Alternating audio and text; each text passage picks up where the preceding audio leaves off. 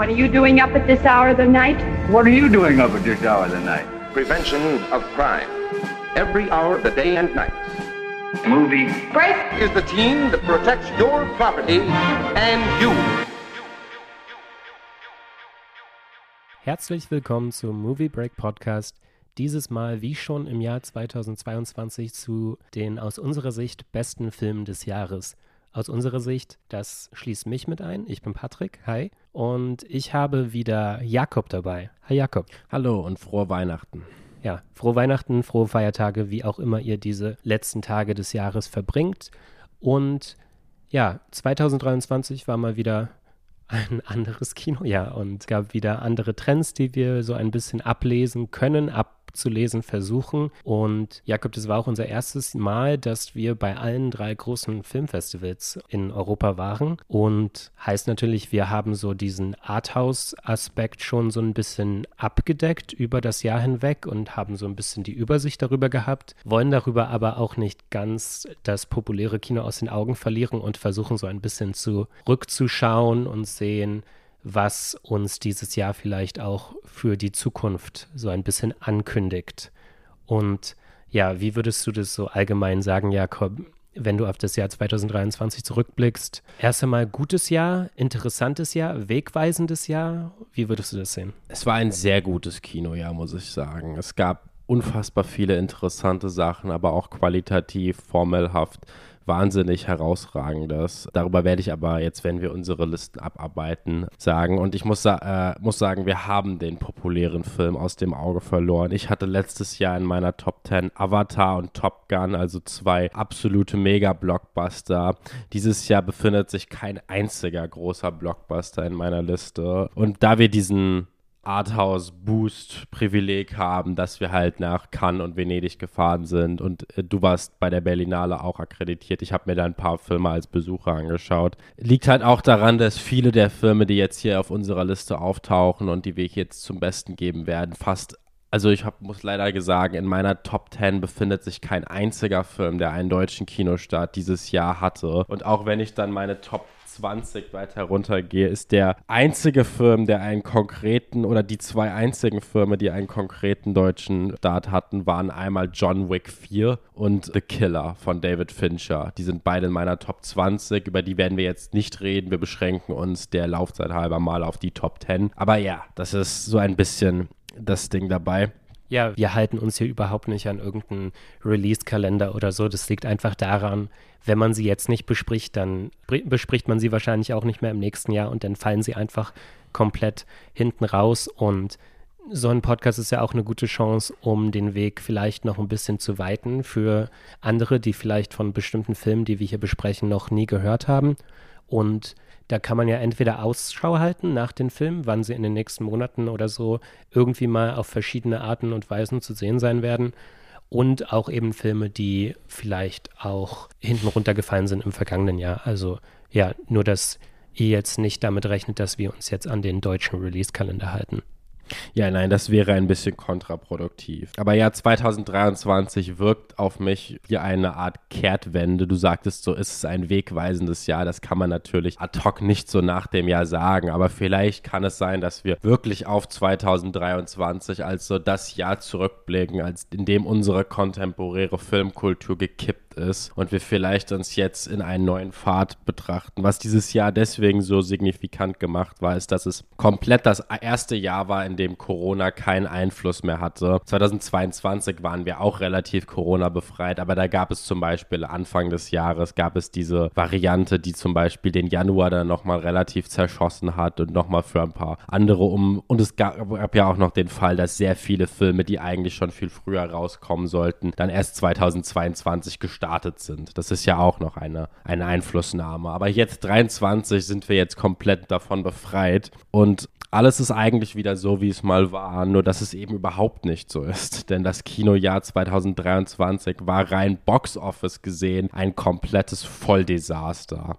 Also das Kino steht ja ein bisschen für unseren generellen Mindset nach der Pandemie. Es ist ja zum Beispiel so, dass die Anzahl von Smartphone-Nutzern oder die Anzahl von Minuten, die Menschen tagtäglich an ihrem Smartphone verbringen, logischerweise während der Pandemie und dem Lockdown sehr stark nach oben gegangen ist. Nachdem Corona aber vorbei war, ist diese Anzahl nie wieder zurückgegangen. Und dasselbe kann man vielleicht auf das Kino übertragen, dass die Leute, die damals zum Streaming vielleicht gewechselt sind, ich erfinde jetzt eine Demografik, die noch nie wussten, dass es sowas gibt vor dem Lockdown und die dann einfach dabei geblieben sind, nachdem das Kino weg war. Denn wir hatten dieses Jahr wahnsinnig viele Box-Office-Desaster. Das, das, die Ära des Comic-Superheldenfilmes ist jetzt endgültig vorbei. Also während wir gerade sprechen, floppt Aquaman 2 ultra hart an den Kinogassen. Also der Film geht baden. Das ist ein, ein, ein, ein, ein Wortwitz, den bestimmt noch nie jemand gemacht hat. Doch ihn hat natürlich jemand gemacht. The Marvels ist vor einem Monat unfassbar gefloppt und hat irgendwie gerade mal erst nach der zehnten Spielwoche oder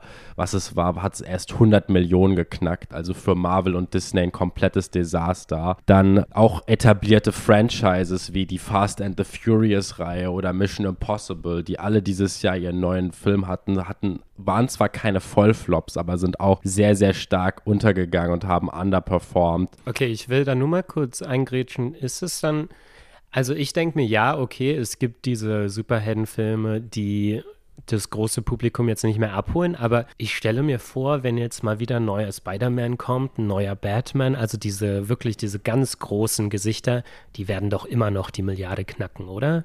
Ja, natürlich. Also es gibt so gewisse Superheldennamen, die halt dem gegenüberstehen. Ich denke mal auch, wer der, der, der Joker-Film, äh, der nächstes Jahr rauskommt, die Fortsetzung zu Todd Phillips Film, muss sich darum nicht fürchten. Äh, und auch der neue Batman-Film mit Robert Pattinson wird definitiv ein weit erwarteter Film werden. Aber es ist jetzt so, dass scheinbar das ja auch Filme waren, die jetzt weniger Leute, die per se Comic-Fans waren und einfach nur normale Kinofreunde sind, sich angeschaut haben. Aber dieses, dieses Nerdtum, dass sich so, so, so hart zur Mainstream-Kultur wurde. Die Zeit von denen ist so ein bisschen gezählt. Und das haben wir auch dieses Jahr an den zwei größten Flops dieses Jahres erlebt. The Flash zum Beispiel, was ja ein Film war, der ewig verschoben wurde, ewig angekündigt wurde und der dann wirklich zu einem dem größten Flop des Jahres wurde. Warner Brothers hat 200 Millionen verloren und der andere große Flop geht an Disney und über den Film habe ich während Cannes geredet. Das war Indiana Jones und das Rad des Schicksals, was wie eine so sichere Sache wirkte. Die Rückkehr von so dem großen Kinohelden von ganz vielen aus den 80ern und dann hat es einfach niemanden gekümmert. Es hat einfach niemanden, niemand interessiert und das waren alles Dinge, die man schon vorher hätte absehen können. Dieser Film hatte einfach null Hype. Ja, und irgendwie auch ganz erstaunlich, dass solche Filme nicht irgendwie im Windschatten anderer Filme leben konnten. Also ich hätte ja gedacht, nach diesem riesigen Erfolg Top Guns im Vorjahr würde jetzt Mission Impossible davon auch profitieren können. Und da sind jetzt natürlich manchmal ganz basale Aspekte zu nennen, die dazu beitragen, dass ein Film vielleicht nicht erfolgreich ist. Zum Beispiel dieses Part One im Titel. Ne? Sie, Sie haben das ja jetzt, glaube ich, haben Sie das entfernt, wenn ich das mitbekommen das habe? Das weiß ich gar nicht. Also auf jeden Fall, man hätte gedacht, okay, Tom Cruise, Tom Cruise, es ist irgendwie ein ziemlich ähnlicher Film, ja, im Endeffekt. Es ist ein riesiges Event, das von diesen Stunts lebt und vom großen Hauptdarsteller, der in Megagröße auf der größtmöglichen Leinwand zu sehen ist. Und ich habe gedacht, da fällt doch auch so ein bisschen, wie heißt der Disney-Film nochmal? Sorry. Indiana Jones. Ja, Indiana Jones, das ist doch irgendwie auch so ein Relikt einer vergangenen Ära, dass man nochmal mit dem großen Schauspieler Harrison Ford, dass man nochmal aufleben lassen könnte. Aber dem war nicht so. Und das hat mich jetzt schon überrascht. Also das Kino ist immer dadurch wirklich überraschend, dass man es, es ist eine altbekannte Phrase, aber man kann es nicht vorausplanen. Man denkt, okay, man hat jetzt irgendwie den Code geknackt und dann erwischt es einen wieder kalt. Und dann kommt ein Film, den man nicht so un unbedingt so riesig erwartet hätte wie Mario in diesem Jahr wo man denken würde, okay, Pikachu war damals nicht super riesig groß, der war moderat erfolgreich, aber das war jetzt mal wieder eine ganz andere Schallmauer, die der durchbrochen hat.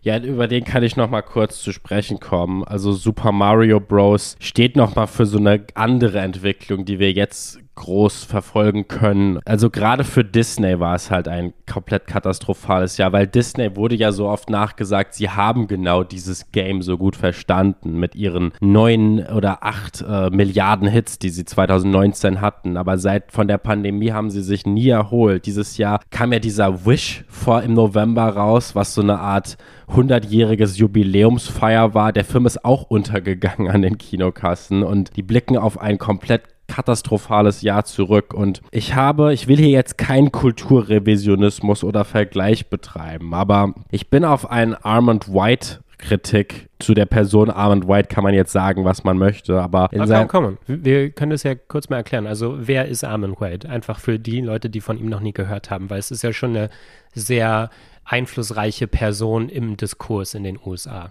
Armand White ist einer ist ein Kulturkritiker, der sehr, sehr kontrovers ist, weil er stark Right-Wing-Meinungen oft vertritt und sich sehr oft fundamentalistisch einordnet. Letztendlich aber einen sehr kulturgeschärften Blick hat. Es ist nicht so, dass er jetzt Filme nur nach deren politischen Meinungen aussortiert, aber er kann oft in seinen Kritiken sehr gut versteckte, äh, versteckte Ideologien kann er sehr oft herausarbeiten und er macht das mit einer sehr, einem sehr ungeschönten Blick, den vielleicht sehr viele liberale Kritiker nicht anrühren würden. Er vertritt viele problematische Meinungen, aber nichtsdestotrotz bleibt er eine interessante Person in meinen Augen. Ja, und ich glaube, das ist auch so eine Person, an der sich die Linke so ein bisschen gern abarbeitet, aber die sie auch so ein bisschen sehen, um zu sehen, wie, wie sich die Rechte gerade irgendwie positioniert. Das ist natürlich auch problematisch, das an einer Figur jetzt festzumachen, aber er ist ja schon eine Figur, mit der man irgendwie arbeiten kann und an der sich irgendwie Sachen auch ablesen lassen können.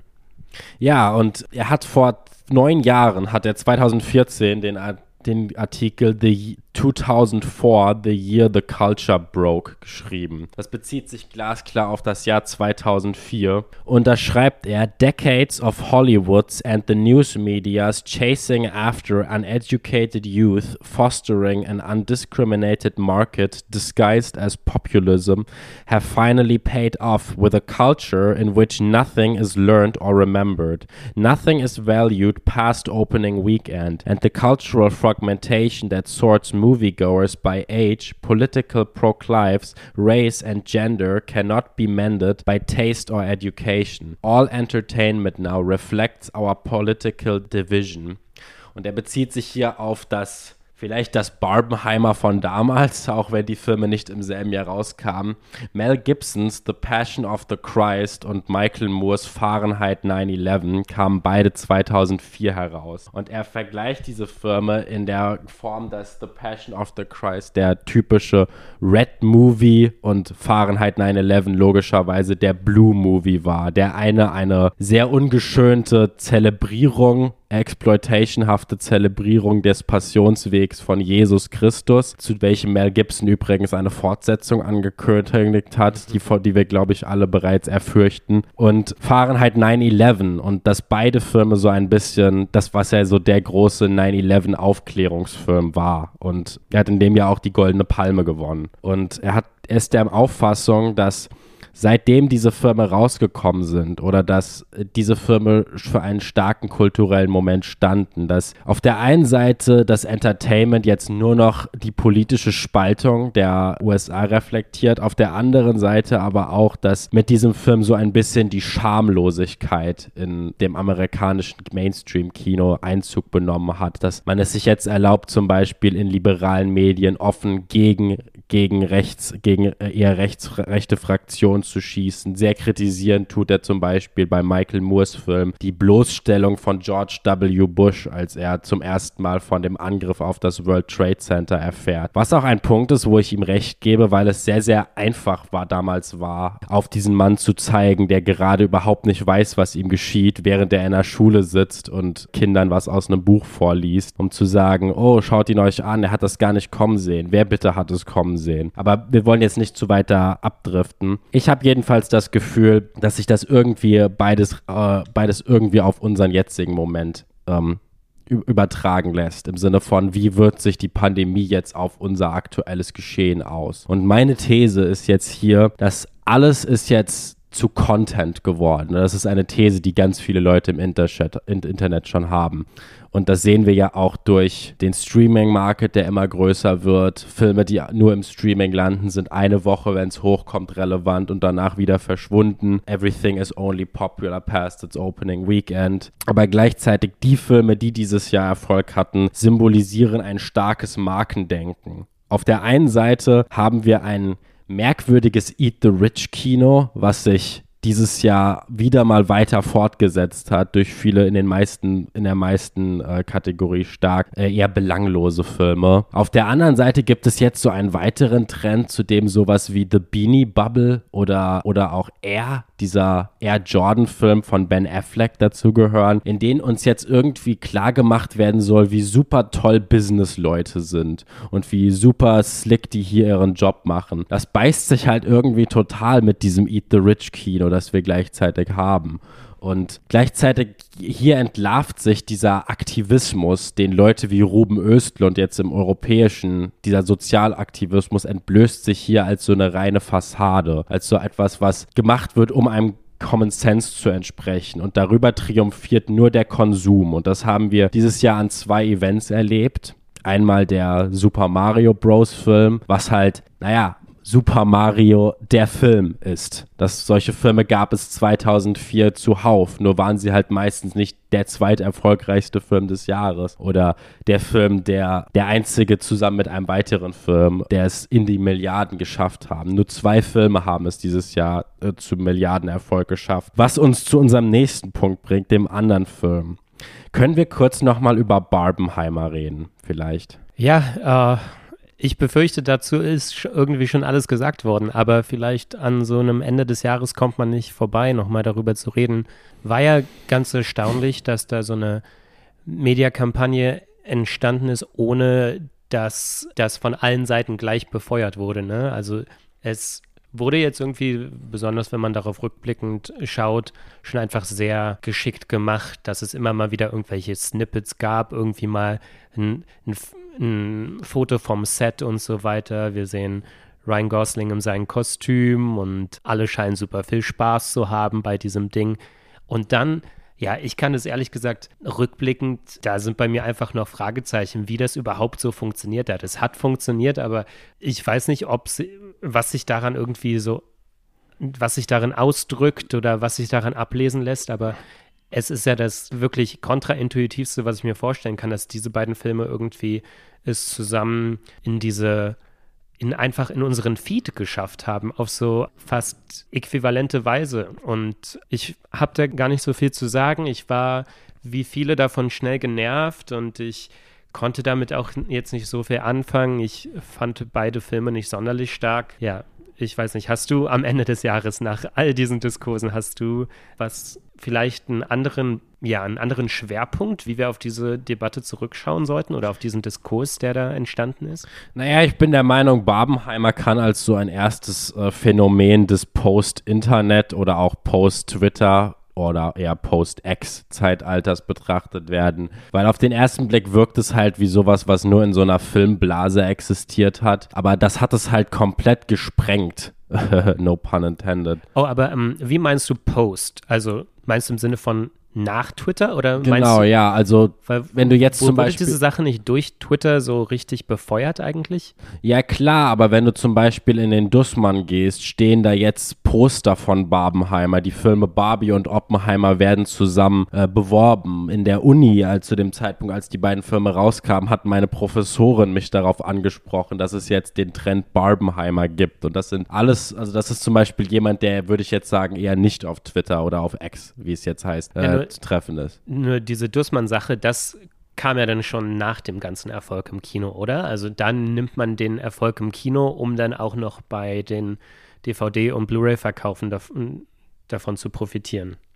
Ich meine damit eher, dass wir hier davon reden könnten, dass Barbie, was ja schon an sich eine der größten vielleicht ist ja sogar die größte Spielzeugmarke von allen. Aus dieser, dieser hat sich dann fusioniert mit Oppenheimer, was keine Marke ist, mhm. aber zu einer Eigenmarke, ja. die Marke ja. Barbenheimer. Und auch das ist ja ein großer Trend, den wir hier gesehen haben, dass selbst Oppenheimer, was ja so der most unbrand Film eigentlich ist, der jemals in den letzten Jahren Erfolg hatte, dass selbst der so absorbiert wurde von diesem Markendenken. Und Barbie, wir werden nicht in der Top 10 jetzt über Barbie reden. Da, wenn wir jemals irgendwann eigentlich, wenn ich jemals eine Flop 10 zu diesem Jahr machen würde, würde ich nochmal über Barbie reden. Aber Barbie ist so das Schlimmste, ist so vielleicht die schlimmste Kernessenz, die wir aus diesem Jahr ziehen könnten. Wenn Barbie als so das die gefeierte Postmoderne oder die gefe das, der gefeierte Gedanke, wir zelebrieren jetzt hier Feminismus-Ideen, die vor 30, 40 Jahren schon gegeben hat und tun so, als sei das jetzt ein was ganz Neues, was wir hier breit treten. Und gleichzeitig dieser This Barbie is self-critical, this Barbie is postmodern,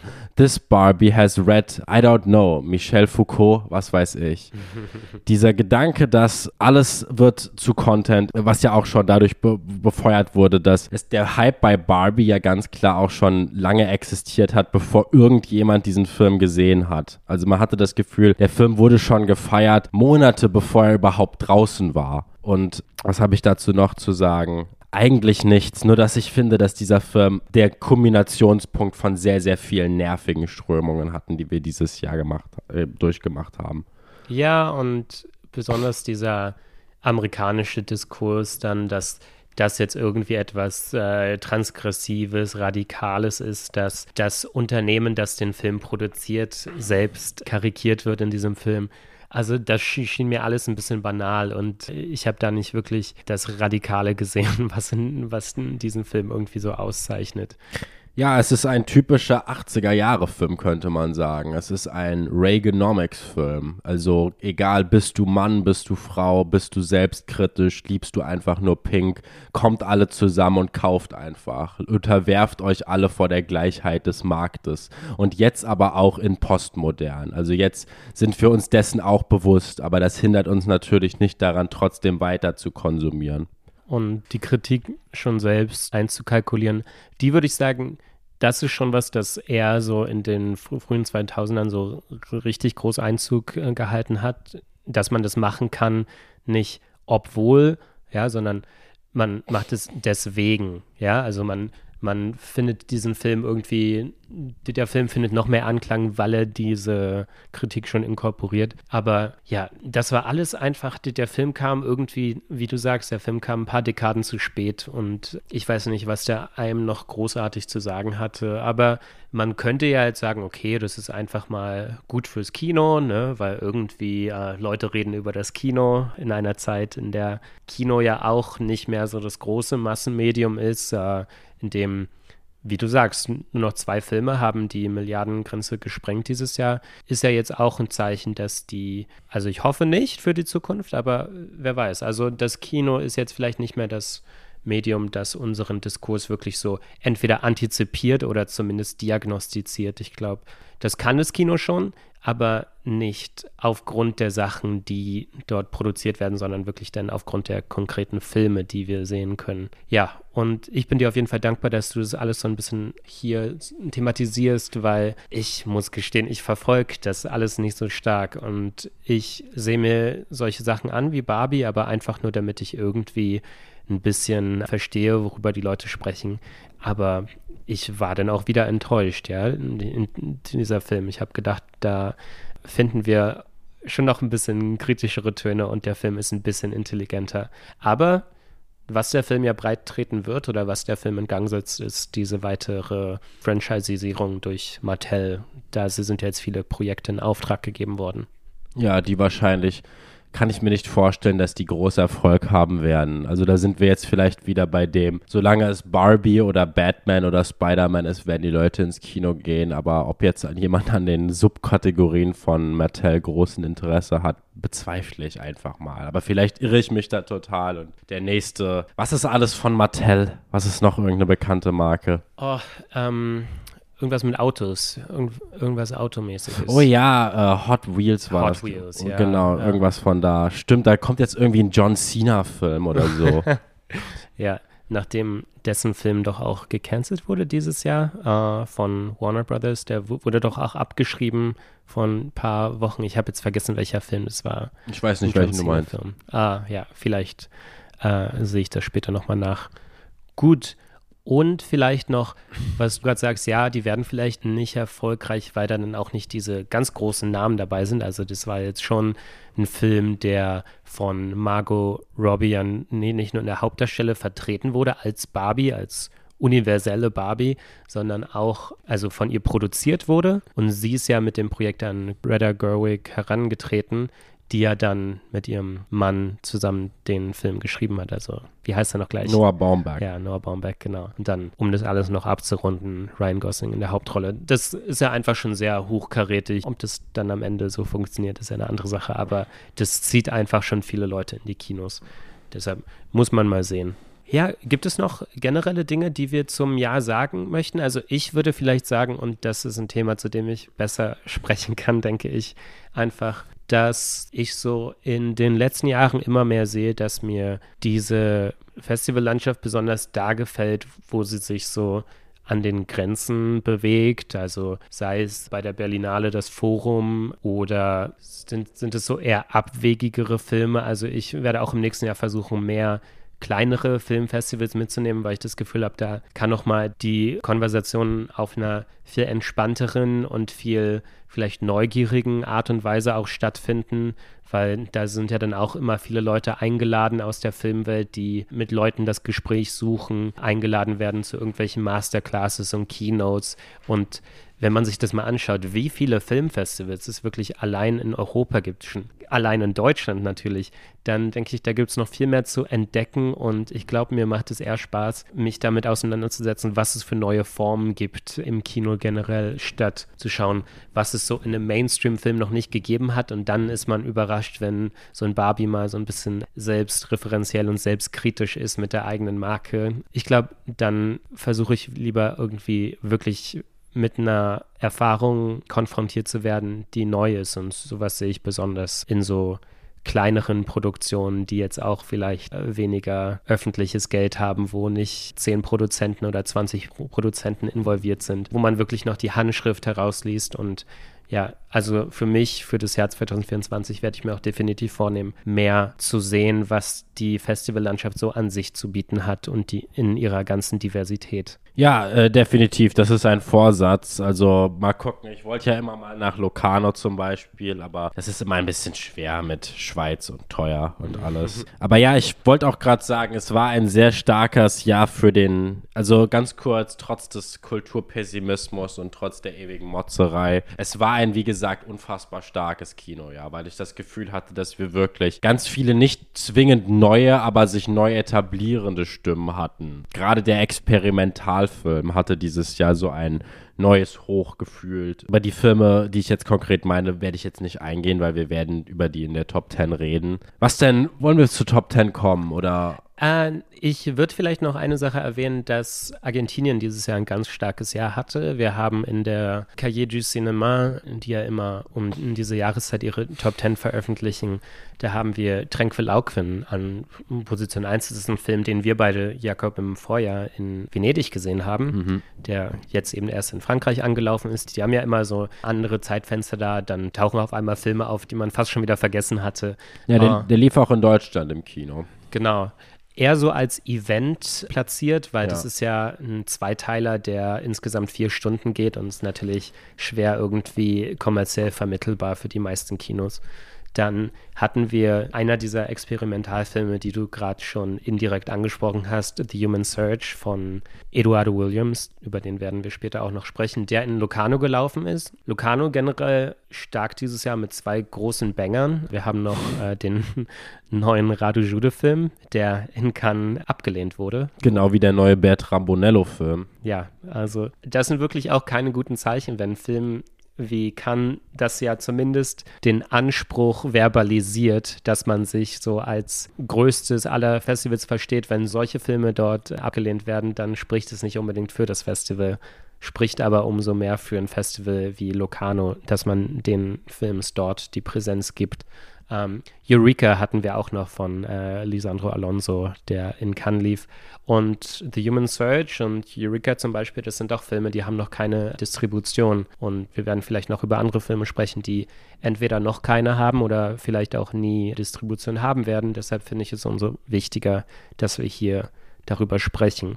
Ich möchte noch, bevor wir wirklich in die Top 10 einsteigen, einfach ein paar Titel nennen, die es nicht bei mir reingeschafft haben, die ich aber hier einfach vermerkt haben möchte. Das ist zum einen Burak Seviks Forms of Forgetting, der lief bei der Berlinale im Forum. Ein super interessanter Film darüber, wie der Titel schon sagt, wie zum Beispiel eine Paarbeziehung, wie sich zwei Personen lange kennen, irgendwie auseinandergehen. Sie wissen nicht, warum eigentlich.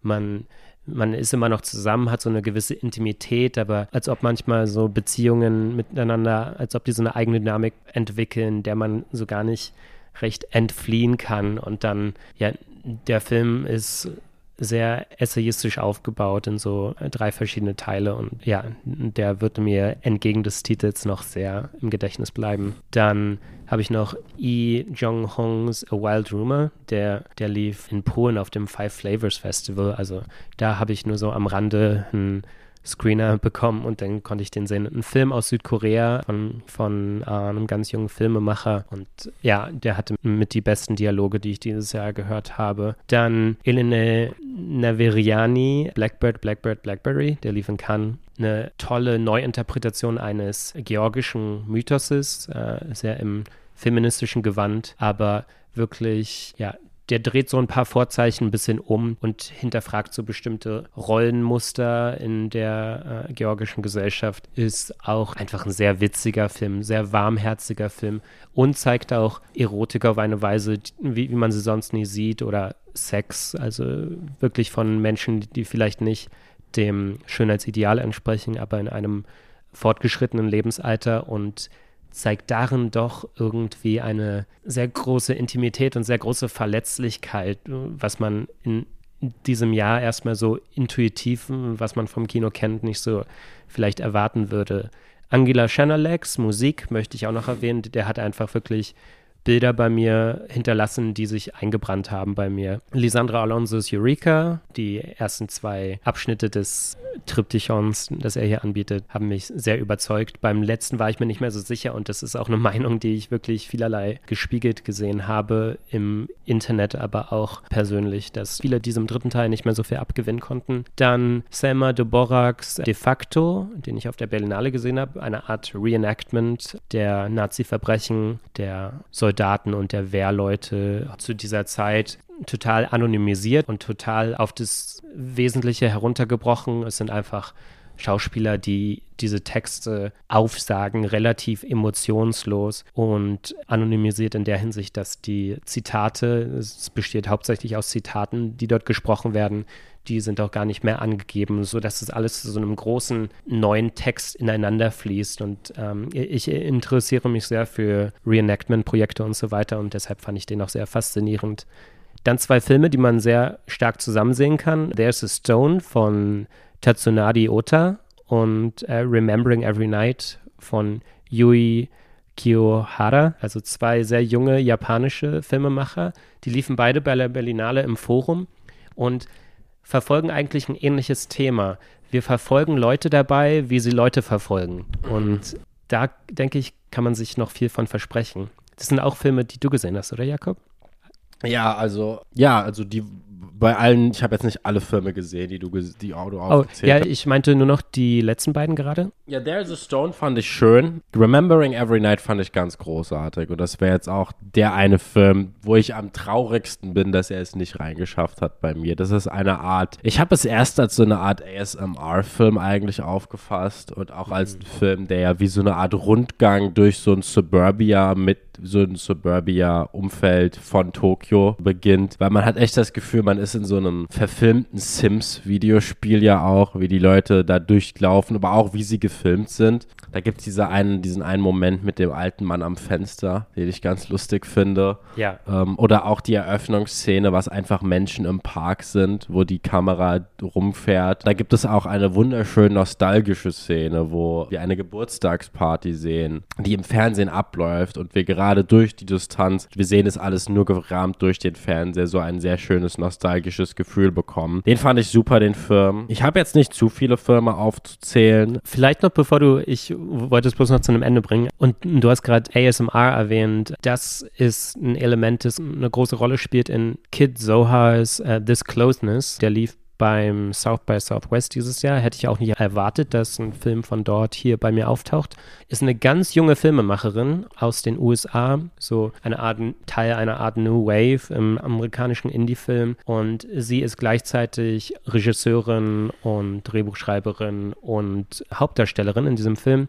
Und ja, ihre Figur macht ASMR-Videos und mhm. die Art und Weise, wie der Film das verhandelt. Also da ist so ein sozialer Außenseiter eigentlich, der bei dem die Hauptdarstellerin einzieht, so eine Art Airbnb, temporäre Lösung und die Art, wie dieses ASMR dort eingesetzt wird, um Intimität zu kreieren mit diesem einen Mann, das aber gleichzeitig ja nur eine Performance ist. Es war es hat so, so was ganz Vulnerables, so was ganz Tiefes getriggert, was aber gleichzeitig wegen der Performance, wir sind gleichzeitig auf so Distanz dazu gehalten und das, ja, das hat mich irgendwie sehr betroffen. Und man muss einfach sagen, es ist ein sehr witziger Film, aber sehr, sehr cringy. Also, das ist ja auch ein Zeichen, dass der Dialog einfach dort sehr gut geschrieben ist. Es passieren dauernd Situationen, ich denke, oh mein Gott, wie, wie bist du da reingekommen gerade? Und das ist im Grunde ist es eine Art Horrorfilm. Ja? Im Grunde ist es wirklich eine Art Horrorfilm, weil die Dialoge da so,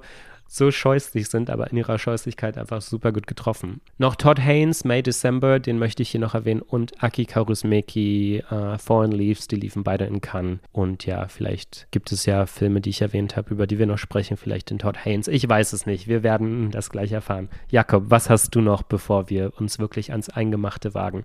Ja, so einmal Remembering Every Night, wie gesagt, der wäre so, ist sogar, es ganz knapp nicht in meine Top 10 geschafft. Ja, aber auch viele, die du schon gemeint hast. Ich fand May December von Todd Haynes war wirklich ein herausragender Beitrag. Zu was man jetzt zum Beispiel erlebt, zu wie nah Diskussion über Camp oder Trauma gleichzeitig stattfindet. Äh, kurze Anekdote. Jeder, der sich irgendwie mal mit queerem Kino auseinandergesetzt hat, kennt den Film Mommy Dearest. Das ist diese komplett überzogene Biografie von Joan Crawford und wie sie angeblich ihre Tochter misshandelt hat, was halt ein Film war, der ein total ernstes Anliegen hat, aber den man wegen Faye Dunaways super überzogenen Performance nie, nie wieder ernst nehmen konnte und der dann zu so einer Art Kultfilm in queeren Kreisen geworden ist. So ein Midnight-Movie, der auf ganz vielen Events einfach immer wieder gezeigt wurde. Und dieser Film wurde so ein bisschen reappreciated von vielen Leuten, die Opfer von tatsächlicher Misshandlungen im Elternhaus geworden sind und die gesagt gesagt haben, wir finden das eigentlich überhaupt nicht überzogen. Gerade durch diese Überzogenheit schafft es perfekt, unsere Erfahrungen in der Form zu repräsentieren. Und ich finde, ich will jetzt nicht zu viel über May December nochmal reden, wenn ihr das machen möchtet. Wir haben sehr intensiv in unserer Cannes-Episode über den Film geredet, aber ich finde, das trifft sehr was dieser Film uns sagen will. Und auch viele Diskussionen, die May December anschneidet. Von den eher populäreren Filmen fand ich Alicia Rohrwachers La Chimera war ein sehr schöner Film. Das war wirklich die Art von, wie man selbst die Schatzsuche im Kino noch, noch ein bisschen Magie verleihen kann. The Killer von David Fincher ist so eine sehr schöne Parodie auf das 21. Jahrhundert geworden und auch auf David Finchers Filme selbst und auch die extreme Markenüberpräsenz, ähm, die wir hier im Film jetzt durch Amazon etc. wiedersehen. Man könnte jetzt noch so eine Art Male Self-Help Culture in den Film reininterpretieren über jemanden, der die ganze Zeit Monologe über Professionalität und Abgeklärtheit hält, selbst aber nichts auf die Reihe kriegt. Das ist aber etwas, was David Fincher in Fight Club eigentlich schon verhandelt hat und ich sehe das eher als so eine Art filmografische Parodie in der Form. The Holdovers war wunderschön. Das ist einfach ein Film, der kann ich nichts zu sagen, außer dass er einfach wunderschön ist und ich werde mir den jedes Jahr zu Weihnachten ansehen. Das ist ein Film, von dem ich genau das auch so gespiegelt bekommen habe. Also jeder ist sich einig, das ist einfach ein toller Film, den man sich ab jetzt jedes Weihnachten ansehen möchte. Ja, aber wie oft sieht man wirklich guten Weihnachtsfilm? Und es ist ein Film über diese ganz besondere Wärme, die nur Menschen, die stark verletzt wurden, ausstrahlen können. Ein humanistischer Film im besten Sinne. Sicherlich nicht fehlerfrei und sicher auch ein bisschen verklärt, aber trotzdem, der ist einfach schön, der Film. Radu Jude und äh, Eduardo Williams, die Filme, über die reden wir noch, die haben es auch knapp nicht in meine Top 10 geschafft. Also wir können nicht, wir sind, ich glaube, wir haben wieder sehr viele Überlagerungen, aber ganz so viele sind es dann doch nicht. Aber die fand ich auch super und die waren auch knapp knapp davor in die Top 10 zu kommen. So viel schon mal vorweggenommen. Der letzte Film, den ich ansprechen wollte, der es so zusammen mit Remembering Every Night knapp nicht in die Top 10 geschafft hat, war Menü Plasiere Les Trois Gras von Frederick Wiseman. Dieser vier Stunden Food-Porn-Film, wo es um dieses Vier-Sterne-Restaurant in Frankreich geht, das Les Trois Gras, das mehrere Filialen, wobei das ein bisschen rapwürdig klingt für eine Restaurantkette, die so eine lange Geschichte hat, wo wir halt sehen, wie dieses Essen zubereitet und serviert wird und das in sehr großer Form. Ich glaube, so 90 Minuten besteht nur aus Zubereitung im, in der Küche und das klingt super langweilig, wenn man das jetzt erklärt, aber es ist super spannend und einfach mega unterhaltsam. Die vier Stunden sind total im Flug ver äh, vergangen. Und an die Berliner jetzt, der Film läuft jetzt Anfang des Jahres im Januar auf dem Unknown Pleasures Film Festival. Also wenn ihr Bock habt, schaut ihn euch an. Ja, im Arsenal, genau. Vielleicht noch Stichwort Berlin. Wir müssen noch kurz erwähnen, dass die anstehende Berlinale in knapp zwei Monaten wird ja jetzt auch die letzte sein von äh, Carlo Chatrian. Also da gibt es eine neue Leitung. Frau Tuttle ist es, eine US-Amerikanerin, die in der Vergangenheit das London Film Festival, also das BFI, äh, geleitet hat. Kam für viele überraschend, also viele hatten diesen Namen nicht auf dem Zettel. Und ja, es wird interessant zu sehen sein, wie sich das Profil dann verändern wird. Aber dazu lässt sich 2024 dann noch nicht so viel sagen, weil das ja das letzte Jahr für Carlo Chatrian sein wird. Aber das war eine Nachricht, als ihm da mehr oder weniger nahegelegt wurde, dass so wie er sich das vorstellt, dass es bei der Berlinale nicht weitergeht, weil es ja durchaus auch Stimmen gab, die schon einen positiven Trend gesehen haben in den letzten Jahren bei der Berlinale. Und ja, nur, dass wir das ja auch mal vermerkt haben, dass es auch passiert in und um Berlin. Und natürlich, wir hatten zahlreiche Diskussionen um die Kürzungen bei der Berlinale, also die Kürzungen an Subventionen, die das Festival in der Zukunft erhalten wird. Auch ja dadurch, dass die dass die Neuwahlen in Berlin stattfanden und wir jetzt eine CDU-Regierung haben in Berlin. Also ja, man darf gespannt sein, äh, inwieweit sich die Berlinale da nochmal verkleinern wird. Es gibt auch bestimmte Sektionen, die ein bisschen verändert wurden. Gibt auch schon die ersten Ankündigungen für das kommende Jahr, aber das lassen wir dann für wirklich einen Berlinale Podcast noch übrig. Ja, und Jakob, denkst du, wir sind bereit für unsere Top 10? Ja, ich bin bereit. Okay, ich möchte nur noch ankündigen, dass, was die Top 10 angeht, dass wir Doppelungen vermeiden. Das heißt, wenn es einen Film gibt, der bei uns beiden auftaucht, dann meldet sich einfach spontan der andere und sagt, oh, den habe ich auch noch bei mir in der Liste und dann übergehen wir dann den Film, bis er an der Reihe ist bei der anderen Person. Das wird, glaube ich, sehr oft passieren. Okay. Dann, ja, Jakob, möchtest du vielleicht beginnen? Ich möchte beginnen. Ich habe ja letztes Jahr war ich der Zweite, also werde ich jetzt dieses Jahr der Erste. Ganz kurz vor meinem Platz 10. Es war auch ein schlechtes Jahr für den Horrorfilm. Mir fallen jetzt kein, kein einziger Horrorfilm ein, der dieses Jahr im großen, populären Kino groß draus, draus dran war. Da muss man dann auch schon eher in die Nische greifen. Naja, man muss schon sagen, dass Talk to Me ein großer kommerzieller Erfolg war. Das stimmt. Talk to Me war sehr erfolgreich. Um den geht es hier jetzt aber nicht. Talk to Me, das war so eine Art Überraschungserfolg. Da sieht man so, dass A24 Horror-Kino lebt vielleicht noch so am meisten zusammen mit dem Populismus Blumhouse Horror-Kino.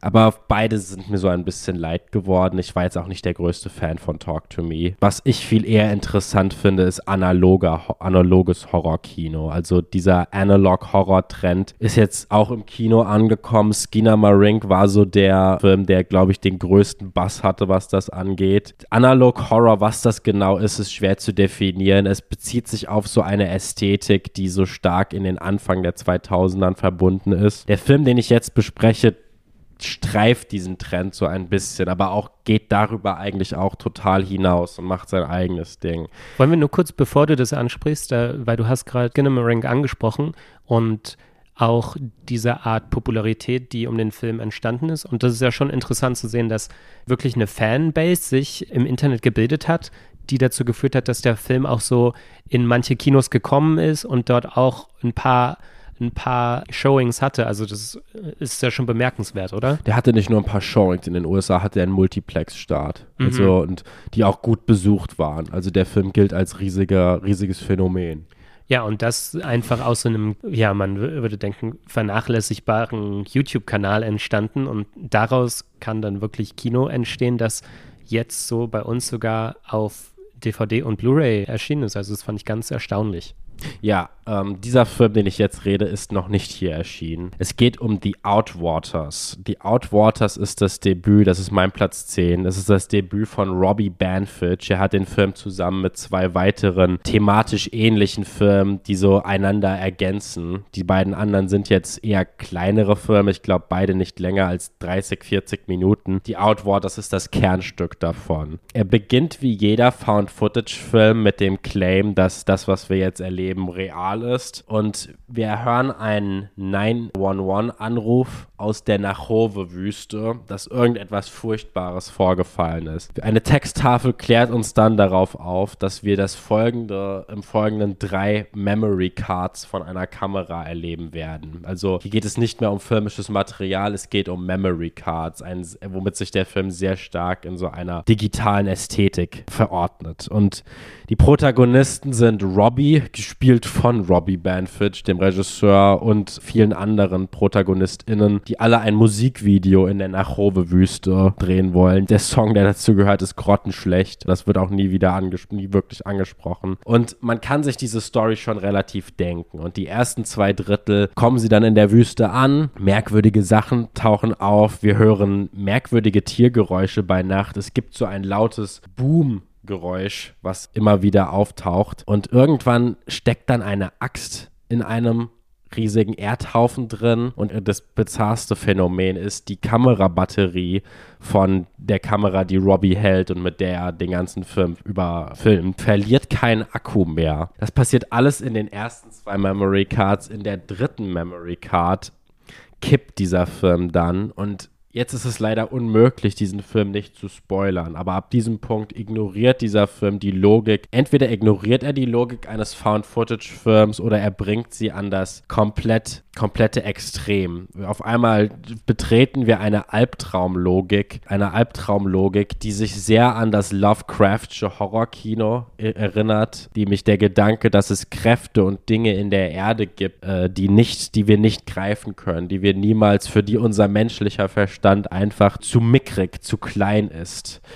Die Tagline des Films lautet We all die in the dark und das Dark ist so eine Art, ja, gutes Stichwort, denn dieser Film spielt dann über einen großen Fall nur in der Dunkelheit und mit einem sehr, sehr schlechten Flashlight, das benutzt wird. Ich finde die Szene, die den Film und den Horror, den er ausmacht, am besten einfängt, ist so eine Szene, die wie aus einem Albtraum wirkt. Eine Person wird verfolgt und kann aber nicht wirklich rennen. Sie bewegt sich ganz langsam von der Person, die sie verfolgt, entfernt äh, äh davon. Und diese Person wandert einfach nur. Sie rennt ihm nicht hinterher hinterher, aber sie ist immer hinter der Person. Eine weitere Sequenz beinhaltet eine merkwürdige Substanz, die von der Haut abgezogen wird. Es gibt wirklich wahnsinnig viele Momente, die nur noch einer sehr fragmentierten Logik folgen. Ja, der Film kam im Februar letztes, nee, doch, Letztes Jahr lief er auf einem Festival, ich glaube in New Jersey, irgendwo in den USA. Jetzt aber erst hatte er dieses Jahr seinen Start in den USA und kam dann auch relativ schnell zum Stream heraus. Man kann diesen Film im Analog Found Footage Stil natürlich im Internet finden und auch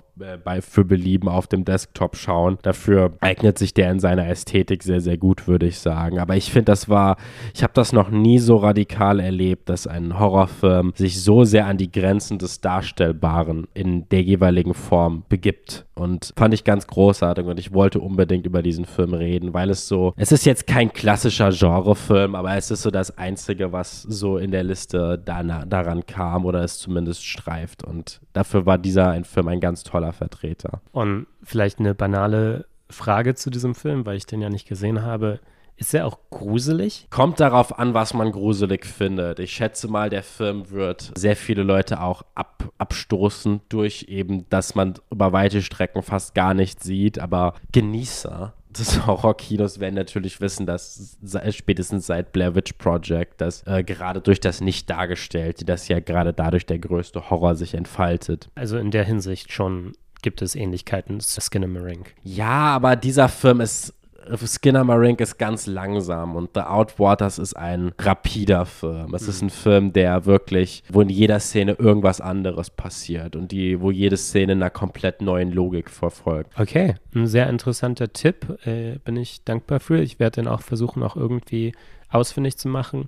Und ja, wie du sagst, auch ein Film, den man jetzt nicht so auf irgendeinem großen Festival oder durch irgendein Kino-Release mal gesehen hat. Deswegen bin ich besonders dankbar, dass so ein Film hier auftaucht. Mein Platz 10 ist Antoine Bouches Concrete Valley. Das ist theoretisch ein 2022er Release, aber ja, in Deutschland ist der noch nicht aufgetaucht. Der lief auf der Berlinale lief dort auch im Forum, soweit ich weiß. Und ja, das ist ein Regisseur, der in Paris geboren ist, aber jetzt Professor ist in Vancouver und der Film spielt aber in Toronto.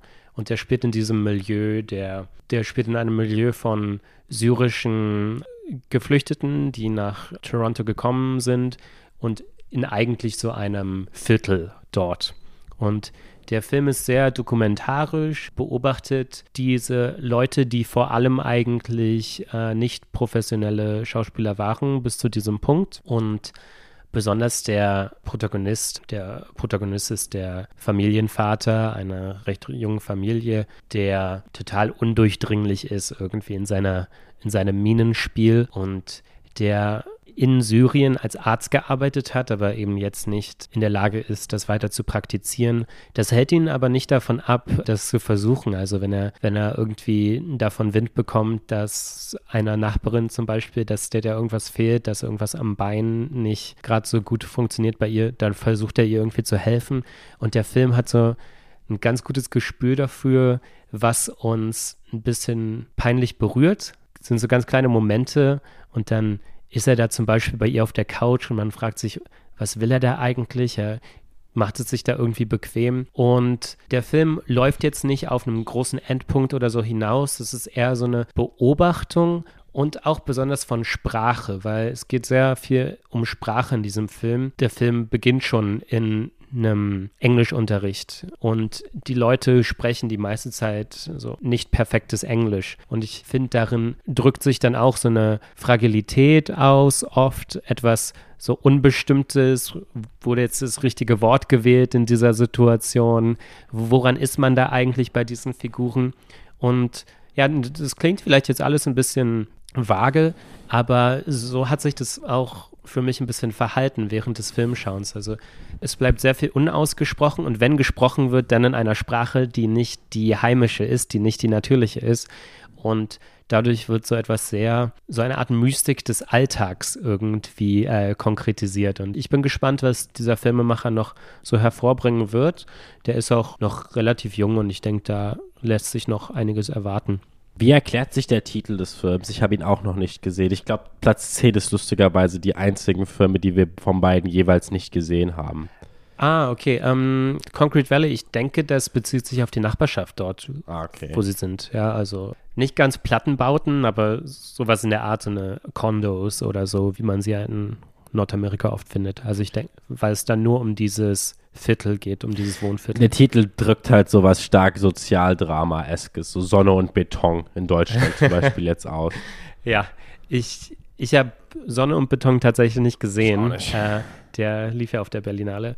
Aber tonal sind es auf jeden Fall Welten. Das kann ich ja, schon klar. einfach nach der Trailersichtung sagen. Ja, ich glaube trotzdem, beide Filme versuchen irgendwie so einen Geist eines Viertels irgendwie einzufangen, wenn auch auf ganz andere Weise. Klingt super spannend. Ich weiß leider nicht, wann der verfügbar wird. Ja, da kann ich leider auch überhaupt nichts zu sagen. Das ist jedenfalls mein Platz 10, Antoine Bouches Concrete Valley. Yes, die Berlinale taucht hier oft auf, habe ich das Gefühl. War auch ein starker Berlinale-Jahrgang. War wirklich ein starker Berlinale-Jahrgang. Also ich habe jetzt noch zwei Filme, einer kommt jetzt, einer kommt am Ende von meiner Liste, über die ich noch auch von der Berlinale reden würde. Im Panorama lief ja zum Beispiel auch Hello Dankness, den wollte ich jetzt, hätte ich jetzt vielleicht auch noch bei den Honorable Mentions dabei gehabt. Ja, das war auch ein toller Film. Aber auf Platz 9 ist bei mir, wir hatten letztes Jahr, hatten wir jeweils eine Doku dabei, das war De Humani Corporis Fabrica. Dieser Film ist jetzt so ein bisschen ähnlich, aber nicht ganz. Notre Corps, äh, Our Body. Interessant, das ist auch mein Platz Nummer 9. Perfekt. Ist ja super, dass sich das überschneidet. Aber Claire Simons äh, über die PatientInnen, Ärztinnen und HelferInnen einer Gynäkologie Gynäkologieabteilung des, oh Gott, mein Französisch, mhm. Contors Ardinessements. Äh, spricht man das so aus? Ah, Paris ist ja also aufgeteilt in nummerierte Viertel und das ist dann das 14. Ja, hm. das 14. Arrondissement. Ja, was diesen Film mit der Humani Corporis Fabrica so ein bisschen eint, ist einmal der Titel. Beides handeln von Körpern. Mhm. Hier geht es um den Körper der Frau. In sehr vielen Diskussionen oder Kritiken wurde geschrieben, dieser Film würde versuchen, neu zu denken, was ein weiblicher Körper ist. Das habe ich weniger so erachtet. Ich hatte nicht das Gefühl, dass dieser Film jetzt ein Statement oder so ab zeichne, weil ich habe eher das Gefühl, dass dieser Film sehr minutiös beobachtet hat, was alles, wie kann man Weiblichkeit auf einer greifbaren materiellen Ebene irgendwie essentialisieren oder irgendwie die Essenz davon rausziehen. Und da nimmt der Film auch alle Betroffenen, ob jung, ob alt, ob schwarz, ob weiß, ob Transmann oder Transfrau, alles nimmt der Film sehr, sehr ernst in der Form. Und wenn man das so ein bisschen chronologisch aneinander hält, ist es auch so eine Art Rundgang durch das Leben einer Frau und wie sich der Körper der, einer Frau über die Jahre entwickelt. Und ja, das stimmt. Das ist so ein sehr universalistischer der Ansatz eigentlich, der in dem Film verfolgt wird. Ist ja auch in dem Titel unser Körper, mhm. also die Frau als ein zusammengefasster Universalkörper. Ja, und was dieser Titel dann auch inkludiert, ist Claire Simon selbst, die hier sich selbst so ein bisschen als Framing-Device in den Film integriert. Das ist der Aspekt, der mir an dem Film am wenigsten gefallen hat. Also ich glaube, wenn sie das nicht so drin gehabt hätte, ich verstehe, warum sie das macht, aber ich fand, das hat ein bisschen so den Akzent ein bisschen verschoben auf eine Weise, die mir nicht so zugesagt hat. Ja, es hat so eine Anomalie geschafft, aber trotzdem hat er es in auf deinem Platz 9 geschafft. Also es spricht ja sehr für den Film. Der andere, was dieser Film mit Verena Parabel und Castian Tylers Film aus dem letzten Jahr eint, ist halt diese große, das Zentrum des Films war, ist so eine Szene, in der ein Tumor entfernt wird, aber nicht mit Händen, sondern mit Roboterarmen. Mhm. Und äh, das ist so ein bisschen derselbe Ansatz. Was ist, wenn jetzt der Körper an sich oder die Heilung des Körpers selbst zu Kinobildern wird? Das andere ist natürlich dieser Ansatz, wie reagieren oder wie verarbeiteten die, die ArbeiterInnen in dem Krankenhaus? Wie können die, gehen die damit um, was sie hier mit jedlichen Tag, jeden Tag zugesetzt werden? Also die verschiedenen menschlichen Berührungspunkten. Jessica Kiang hat in ihrem Variety-Artikel über die berührendste Szene geredet, wo wir einer todkranken Frau begegnen, die jetzt von dem nächsten Stadium ihrer Behandlung eingeführt wird. Dort schreibt Jessica Kiang, profoundly sad sequence during which a terminally ill woman is told she's being moved to palliative treatment. Her carer who sits, also ihre, ihre jeweilige Helferin, who sits with her and holds her thin hand while she breaks the news, is emblematic of the film's view of the hospital workers. Doctors, nurses, midwives, therapists, counselors, and administrators as a little less than heroic. Also in, in den kleinen Gesten steckt hier das Heroische, das Humane, während es in der Humani Corporis Fabrica ja etwas ist, gegen das so sehr, sehr eisern beschützt wird. Da in dem Film erfahren wir ja, dass, dass die Wartezeiten in Kliniken deswegen so lang sind, weil sich das Personal teilweise darauf vorbereiten muss, jetzt mit der nächsten an Krebs erkrankten Person reden zu müssen. Ja, finde ich ganz schön die Stelle, die du da vorgelesen hast. Und ich habe das auch besonders so wahrgenommen, weil der Film auch auf solche Weise schneidet, also dass man das kaum wahrnimmt, ja. Also man ist von einer Szene, die direkt in die nächste geworfen und dadurch verschwindet auch so ein bisschen eine Hierarchie zwischen den verschiedenen Menschen, die in dem Film vorkommen und auch zwischen, zwischen Arzt, Ärztin und Patientin und so weiter. Also das ist alles sehr eben, es ist alles auf einer, auf einer gleichen Ebene und Gleichzeitig zeigt der Film aber auch noch Demonstrationen von draußen, weil eben es bestimmte Proteste gab gegen bestimmte Ärzte in diesem Krankenhaus. Also der Film scheut auch da diesen Konflikt nicht, den irgendwie abzubilden. Und was ich noch herausstellenswert fand, es gab nur diesen einen Moment, als so eine Patientin sagt, dass es für Frauen ganz normal sei, äh, zu leiden. Ja, und der Film zeigt auf, ja, ist, ist ein bisschen grausam, aber es ist auch, es zeigt einfach eine Realität, auf wie viele verschiedene Weisen so ein, so ein wie auch immer aufgefasster weiblicher Körper zu leiden bereit sein muss, zu leiden, im, imstande ist und was da auch ein näher abverlangt wird. Und der Film zeigt es wirklich in vielen verschiedenen Aspekten. Dieses, ich glaube nur, dieses, mh, mm, diese Inkorporation von Simons eigener Biografie, also das fängt schon damit an, dass sie zu Beginn des Films sagt, dass sie Zeit ihres Lebens 25 Jahre lang ist sie fast täglich oder so ins Krankenhaus gefahren, hin und zurück, weil ihr Vater dort eben war im Krankenhaus für eine sehr lange Zeit. Und diese ganze persönliche Dimension, mir hat es nicht so gefallen, weil das ein bisschen die, die Aufmerksamkeit wegnimmt von den Patientinnen. Und das, ich finde, als Filmemacherin nimmt sie ja damit eine privilegierte Stellung ein.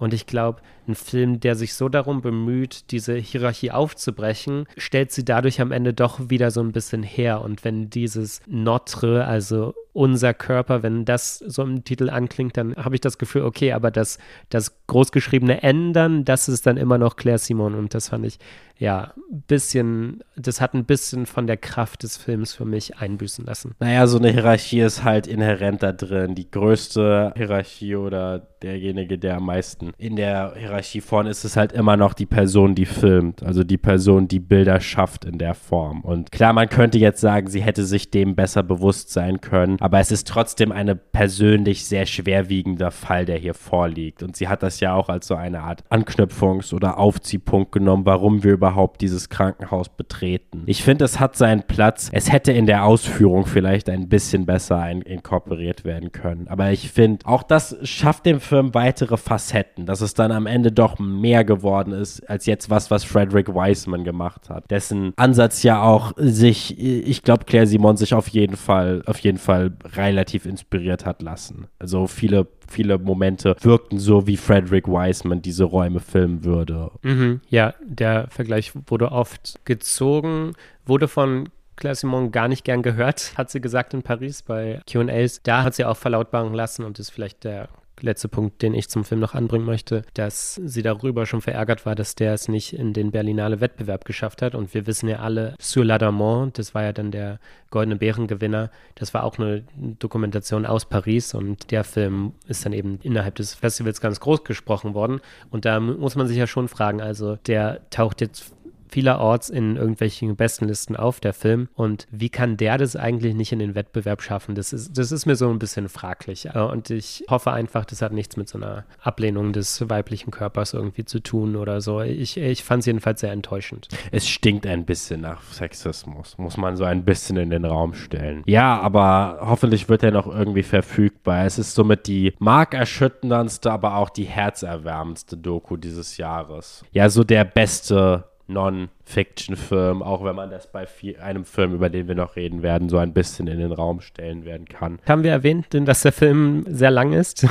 Der Film geht drei Stunden. Ja, also der Film ist sehr, sehr lang, aber es fühlt sich überhaupt nicht so an. Das stimmt. Also, weil jeder Moment, jedes Interview, es beginnt schon am Anfang diese Diskussion, wo es um halt TeenagerInnen geht, die halt noch nicht so richtig Ahnung von Verhütung haben, wo denen das erklärt wird. Das ist so der Minimal- Konsens oder Kontext des Filmes, dass wir hier mehr oder weniger in jeder Szene einer Frau begegnen oder einem Transmann, die an einem Wendepunkt in ihrem Leben stehen. Bei der einem Fall von einem Transmann ist es eher so was, ich sag mal, Minimales, in der Form, dass die Person wünscht sich mehr Bart. Die Person hat schon einen Bart, aber wünscht sich halt einfach noch mehr. Mhm. Und das ist jetzt ein, sag ich mal, eher nicht das, womit wir jetzt eine Transidentität in der Form groß identifizieren würden. Aber auch das ist ja wichtig. Auch das spielt ja irgendwie da rein. Oder fand ich auch, schafft der Film es wirklich meisterhaft, diese Facetten, die auch in solchen Gebilden sich entstehen, die herauszuarbeiten.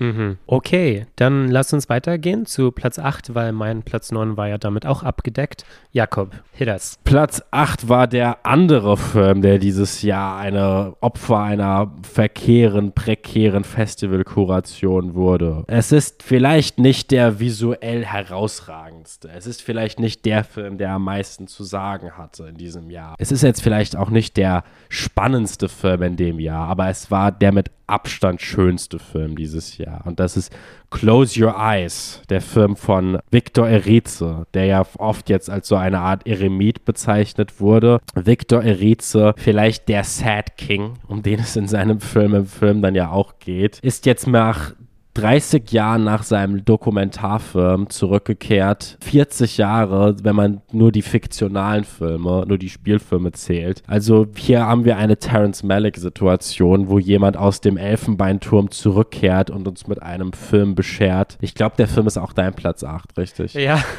ja, uh, Close Your Eyes. Wir haben über diesen Film ganz kurz in unserem Cannes-Podcast geredet und wir haben auch da schon zum Besten gegeben, äh, was wir an dem so toll fanden. Eine, eine große, große, große Korrektur an meiner Seite. Ich habe es mir nicht nochmal angehört, aber ich habe gesagt, diese My Rifle, My Pony and Me Szene, das sei Buddy Holly in der Szene. Ich weiß nicht, wie ich dazu gekommen bin, aber es sind Dean Martin und Ricky Nelson und es ist nicht einfach nur irgendein Western, den ich genannt habe. Es ist natürlich Rio Bravo, mhm, der große ja. Film von Howard Hawk. Und natürlich wird der hier genamedropped als so der schönste Film über Kino. Und das ist auch ein interessantes. Die Filme von Howard Hawks und John Ford zum Beispiel, diese altertümlich amerikanischen Western, werden inzwischen als so eine Art Vorläufer des Hangout-Movies, der ja in den letzten Jahren immer populärer wird, gesehen, dass wir hier einfach nur Leuten auf ihrem Track den folgen. Und die Szene, in der dieser Film referiert wird, ist so eine Art Hangout-Meisterwerk-Szene. Wir sehen dem Protagonisten, das ist der Regisseur Miguel Garay, der sich seinen großen Traum erfüllen möchte. Er möchte seinen besten Freund nochmal sehen, den Schauspieler Julio Arena, der bei den Dreharbeiten zu seinem jahrelang zurückliegenden Projekt The Farewell Gaze verschwunden ist. The Farewell Gaze klingt so ein bisschen wie Theo Angelopoulos, Odysseus Gaze.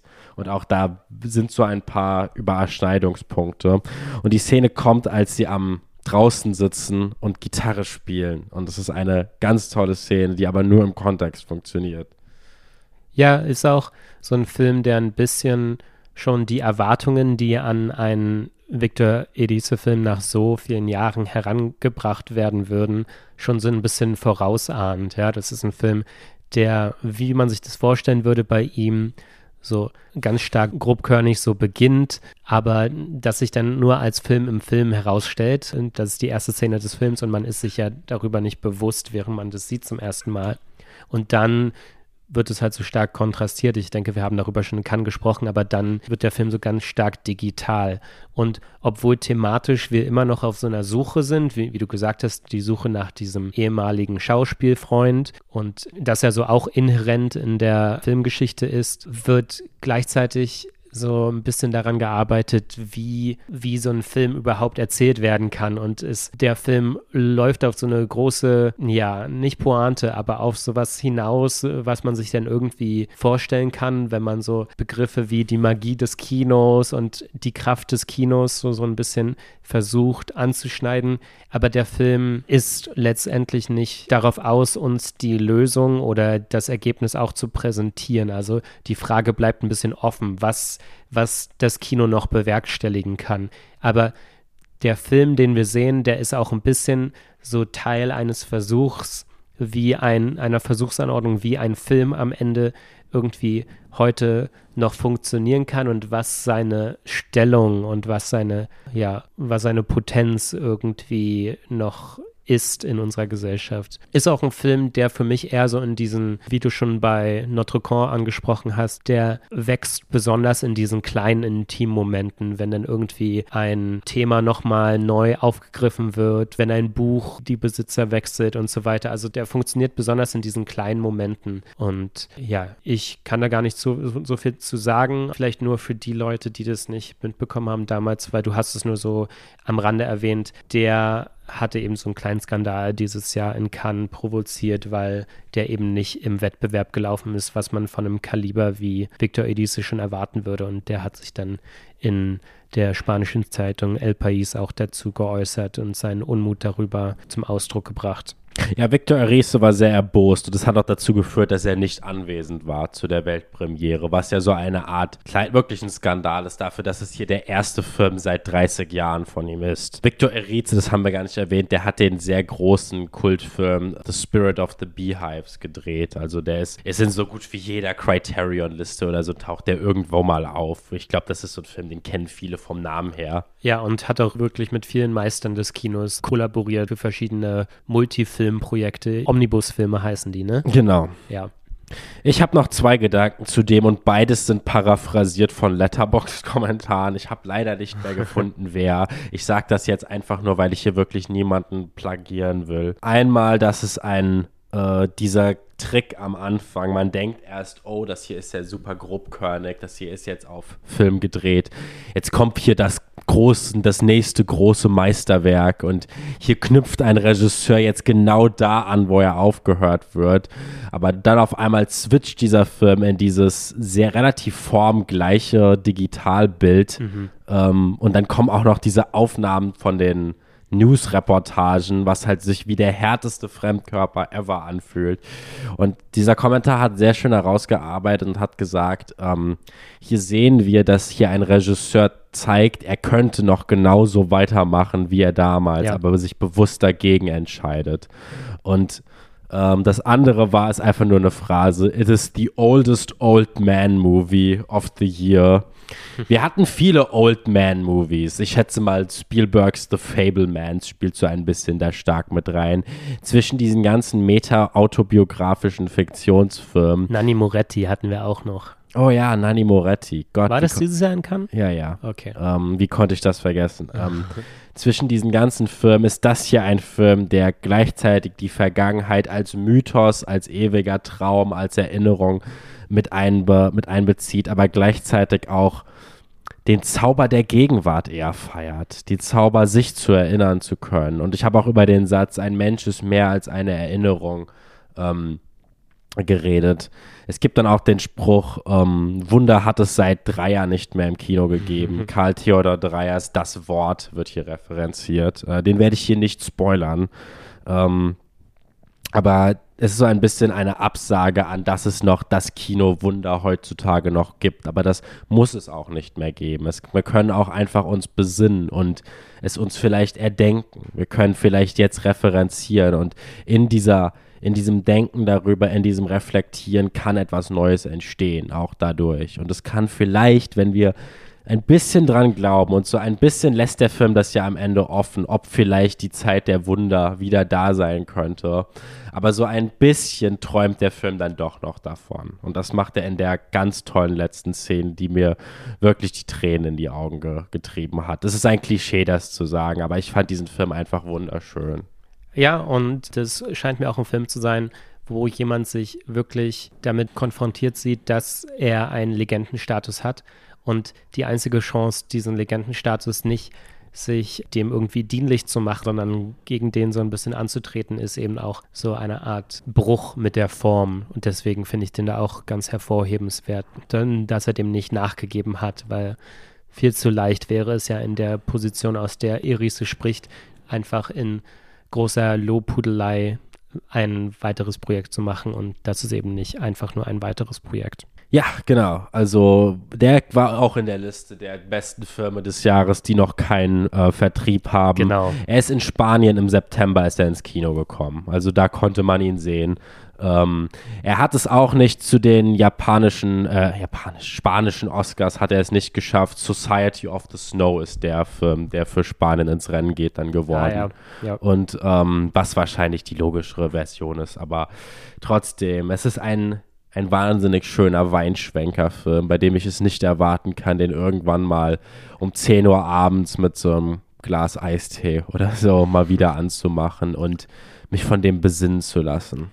Scheint mir auch gar nicht so schlecht als ein Weihnachtsfilm. Ja, eigentlich ein super Weihnachtsfilm in der Form. Ähm, ist so die Art von Kino, das mich vor zehn Jahren, als ich in meiner starken Krzysztof Kieślowski-Phase war, die mich, oder auch ähm, in dieses sehr starke Bildungskino, ähm, äh, als ich in der Phase war, da hätte ich den wahrscheinlich noch mehr gefeiert. Aber ich kann auch mir auch vorstellen, dass ich den beim zweiten Mal, jetzt wo ich nochmal über den nachdenke, dass ich den dann noch besser finde, glaube ich. Mhm. Ja, und wie gesagt, das war auch mein Platz 8. Das heißt, Jakob, wir gehen nahtlos weiter. Was ist dein Platz 7? Der wird nicht bei dir auftauchen. Das ist, über den habe ich, den will ich jetzt auch nicht nochmal so groß breitreten. Ich habe wirklich lange über diesen Film geschrieben. Ihr könnt meine Kritik auf Movie Break lesen. Die ist irgendwie sechs Absätze oder so lange. Also habe ich mir ordentlich was aus den Fingern gezogen. Ähm, und wir haben auch im Podcast mehrfach über den geredet. Aber Ferrari von Michael Mann, einer meiner großen äh, Lieblingsregisseure, der große The Man, Michael Mann, ist zurück nach fast acht Jahren Abwesenheit nach Black Hat, weil ich ja ein großer, großer Flop war. Äh, ist er jetzt mit einem ganz anderen Film aufgetaucht und man kann ja die Filme von Michael Mann immer in so Phasen einteilen. So alles, was von ähm, Jericho Mile bis ähm, Manhunter war es, glaube ich, war so die prämoderne Phase, noch relativ ruppiges Genre-Kino. Dann kam so mit Last of the Mohicans der Übergang in das große Erzählungskino von Heat und die Insider und ähm, das war dann noch Ali natürlich. Da streift er auch das Oscar-Kino so ein bisschen. Dann aber kam mit Collateral dieser ultra starke Umschwung zu diesem mega kontrastreichen Digitalkino, wo seine Filme plötzlich in sowas total Experimentelles gedriftet sind. Und das große Meisterwerk, das dabei entstanden ist, ist halt Miami Vice.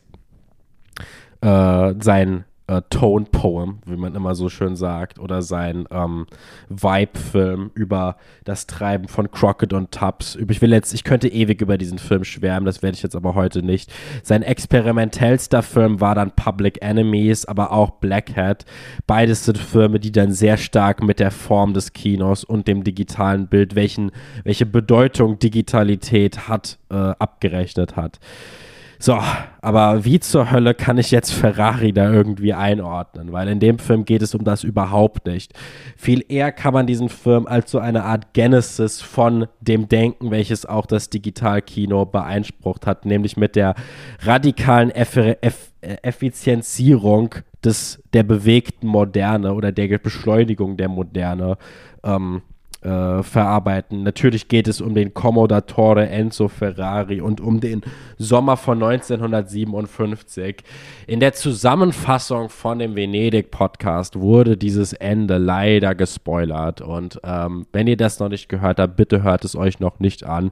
Ich wusste nichts davon, bevor ich diesen Film gesehen habe, was im letzten Akt dieses Films passiert. Und das muss man auch nicht immer. Wenn ihr das nicht tut, dann ähm, spart ihr euch oder dann äh, belohnt ihr euch mit einer der wahrscheinlich schockierendsten und markerschütterndsten Momenten des gesamten Kinojahres.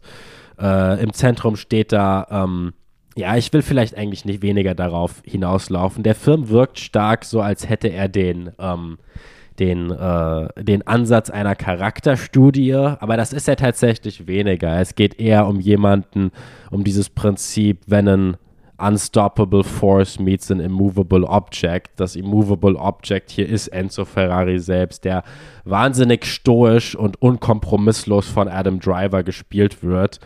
Ähm, äh, auch den Blick auf das Meer, das ja die Filme von Michael Mann charakterisiert haben, wo es um wirklich Profis, professionelle Männer geht, die gefangen sind in ihrer eigenen Maskulinität und die sich nur durch einen Blick zum Horizont entgegen befreien können. Das gibt es hier auch nicht mehr. Also wir erleben hier so den logischen Endpunkt von vielen von Michael Manns Obsessionen. Der einzige Horizont ist ein gefälschter. Das ist der, den wir in der Oper La Traviata im Film dann sehen. Ich finde diesen Film deswegen, und deswegen wollte ich auch unbedingt nochmal über ihn reden, aber halt auch, weil er in meiner Top 10 ist. Ähm, ich finde, das hier ist der bessere Oppenheimer für mich. Oder der Oppenheimer, der viel, viel besser funktioniert gerade weil es jetzt hier nur um ein Automogul geht und nicht um äh, den Erschaffer einer Atombombe. Aber gleichzeitig schockiert mich diese Geschichte von Enzo Ferrari viel, viel mehr als die von, wie Christopher Nolan von Oppenheimer sie äh, her, her, her, herbeibeschworen hat. Denn dieser Film hat A eine konkrete Stellungsnahme, trotz starker Ambivalenz. Dieser Film positioniert sich sehr stark zu der Figur Enzo Ferrari, währenddem Nolan halt so total ausweicht. In Nolans Film sehen wir eher ähm, eben eine ewige Selbstmitleids- oder eine starke Selbstmitleidsparade, die ich finde angemessen ist und in der auch Nuancen stehen, aber die gleichzeitig so ein bisschen verfehlt oder die ideologisch-politischen Dimensionen des Films bewusst ignorieren. Und der zweite Punkt ist, beides sind so Filme, in denen das, die Totalität des Bildes den Film den Zuschauer bewusst überwältigen soll. Hier im Sinne von den zwei sehr, sehr fulminant gefilmten Autorennszenen. Ähm, der Punkt ist aber, Nolan zelebriert filmisch den Atompilz in der Form, dass wir dann ihn in diesem Manhattan Project Rahmen sieht, in dieser Testform. Und das ist ein Moment von totalem Kino. Michael Mann geht viel, viel weiter. Er macht Kino aus einem Moment, in dem sich, an den sich ganz viele nicht mal im Traum randeuten würden, äh, rantrauen würden. Und äh, wie gesagt, ich werde nicht auf diese Szene eingehen, aber if you know, you know. Und ähm, ja, ist natürlich gleichzeitig ein Film, der spalten wird, äh, aber auch ein Film, wo ich nicht erwarten kann, ihn nochmal zu schauen. Ja, da will ich jetzt gar nicht so viel hinzufügen. Mich hat er nicht so mit vielen Gedanken hinterlassen, der Film, oder zurückgelassen.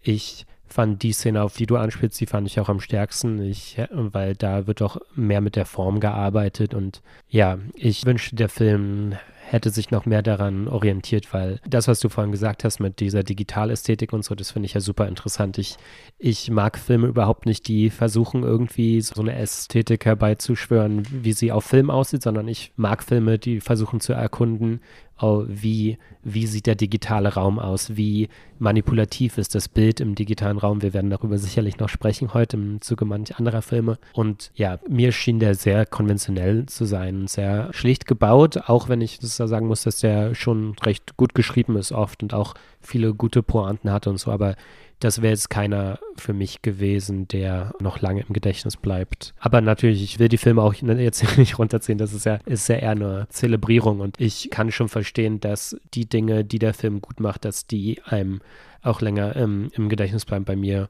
nur hat es leider nicht so gut funktioniert. Vielleicht lässt sich das ein bisschen umkehren bei dem nächsten Film. Das ist für mich Buzz Devos hier, der für mich. Der ist äh, auf Platz 7 bei dir. Der ist bei mir auf Platz 7, genau.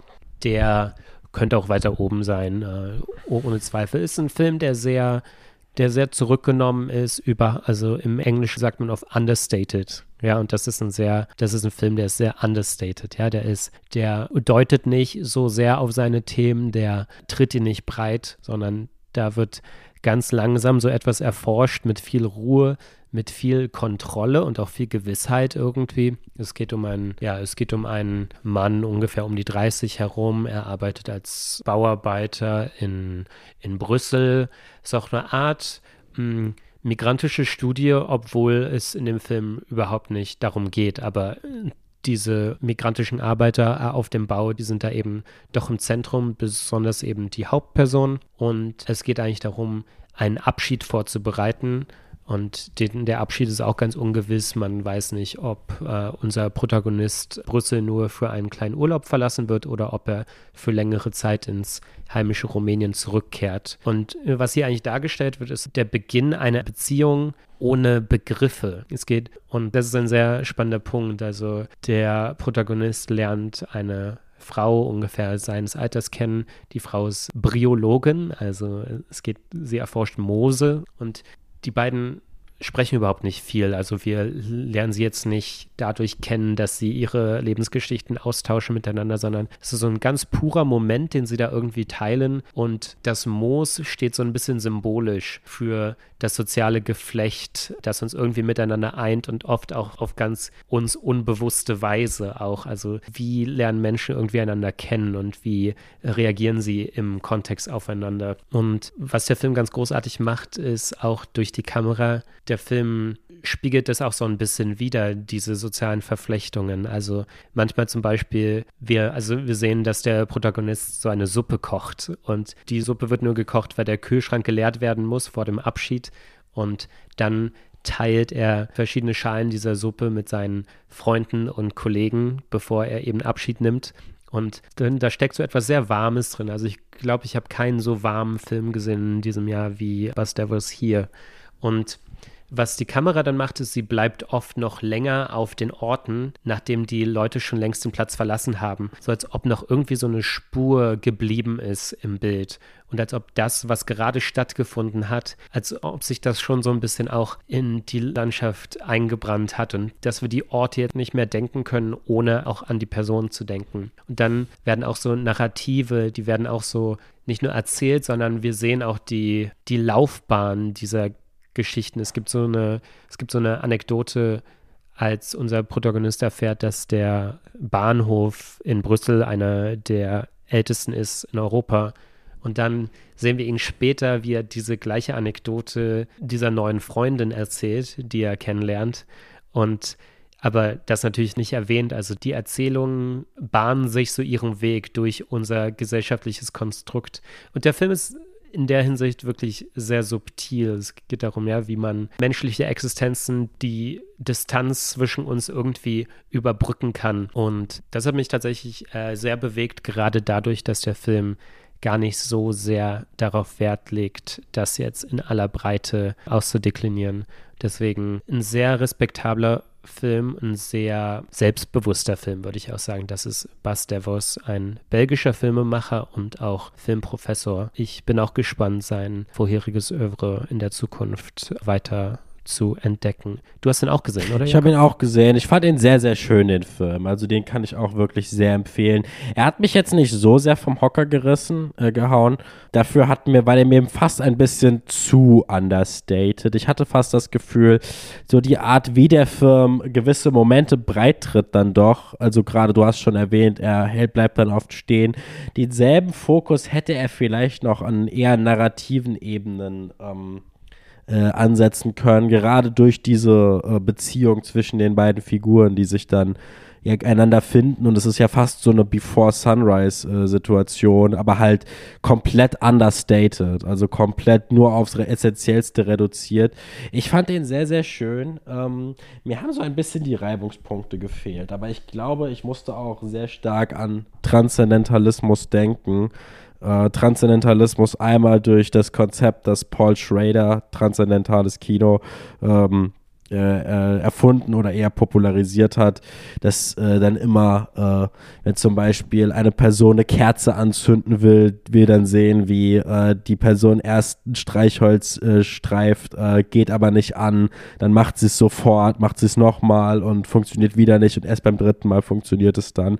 Während in der klassischen Hollywood-ökonomischen Erzählung es halt natürlich sofort beim ersten Mal funktioniert. Ähm, und genau so ein Film, auf so einem Prinzip funktioniert der Film.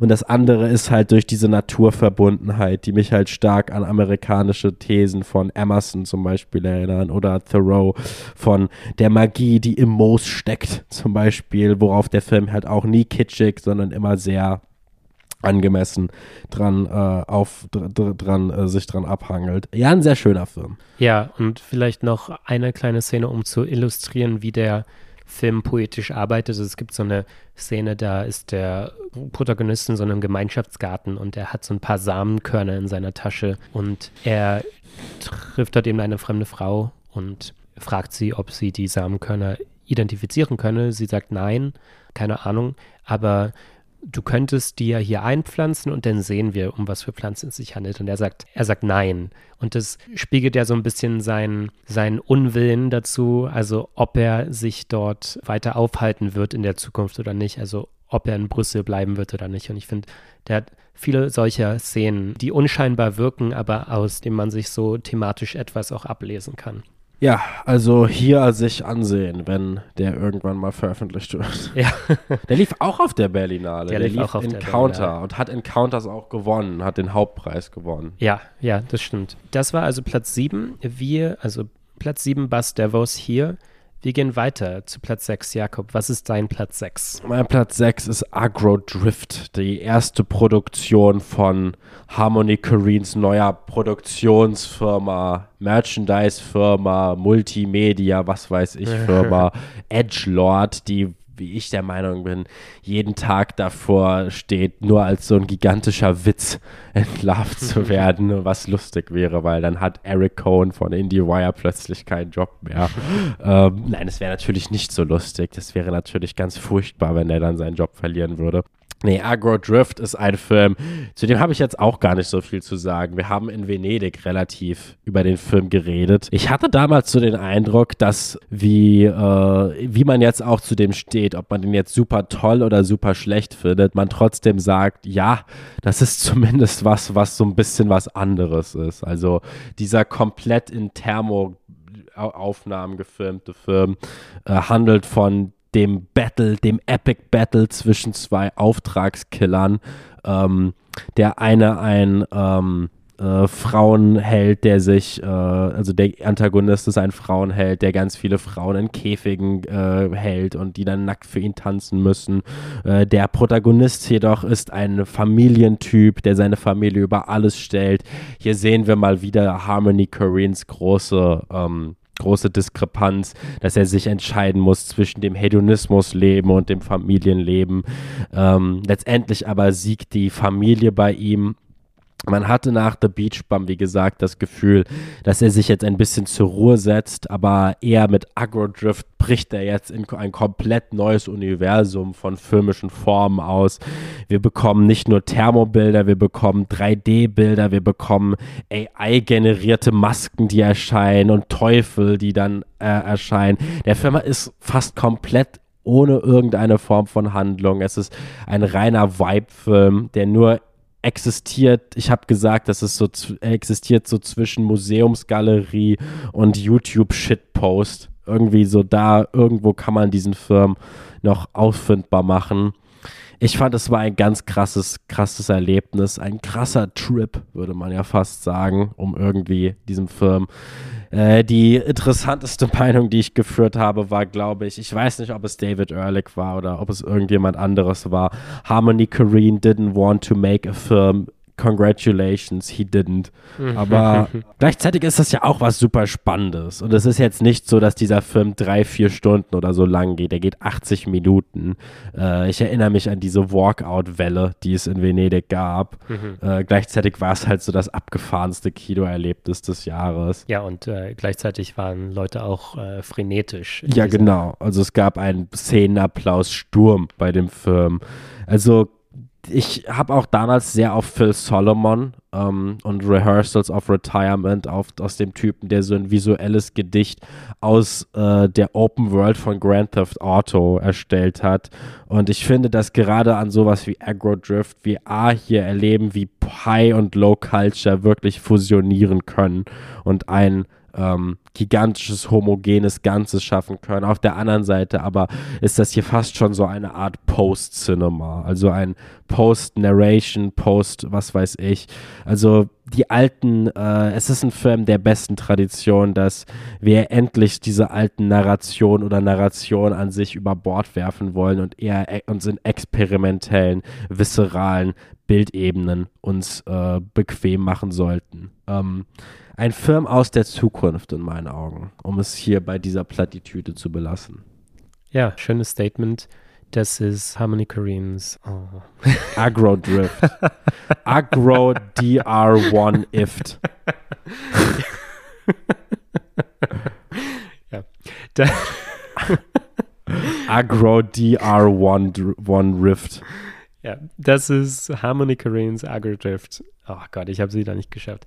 Das war Harmony Korines Agrodrift. Ich bin auch froh, dass der Film existiert, kann dir aber immer noch nicht sagen, wie ich zu dem stehe. Ich muss auch gestehen, ich war ein bisschen müde, als ich den gesehen habe. Äh, der war ja in einer relativ späten Vorstellung. Da war um 10 Uhr und es war direkt nach diesem schrecklichen Roman Polanski-Film. Oh ja, und The der Palace. hat mich gebrochen. Also dieser Polanski-Film hat mich wirklich gebrochen. Und danach war das natürlich schön, solch einen Film zu sehen, weil der halt total von irgendeinem so Erzählquatsch, den Polanski uns da unterjubeln wollte, total Abstand nimmt.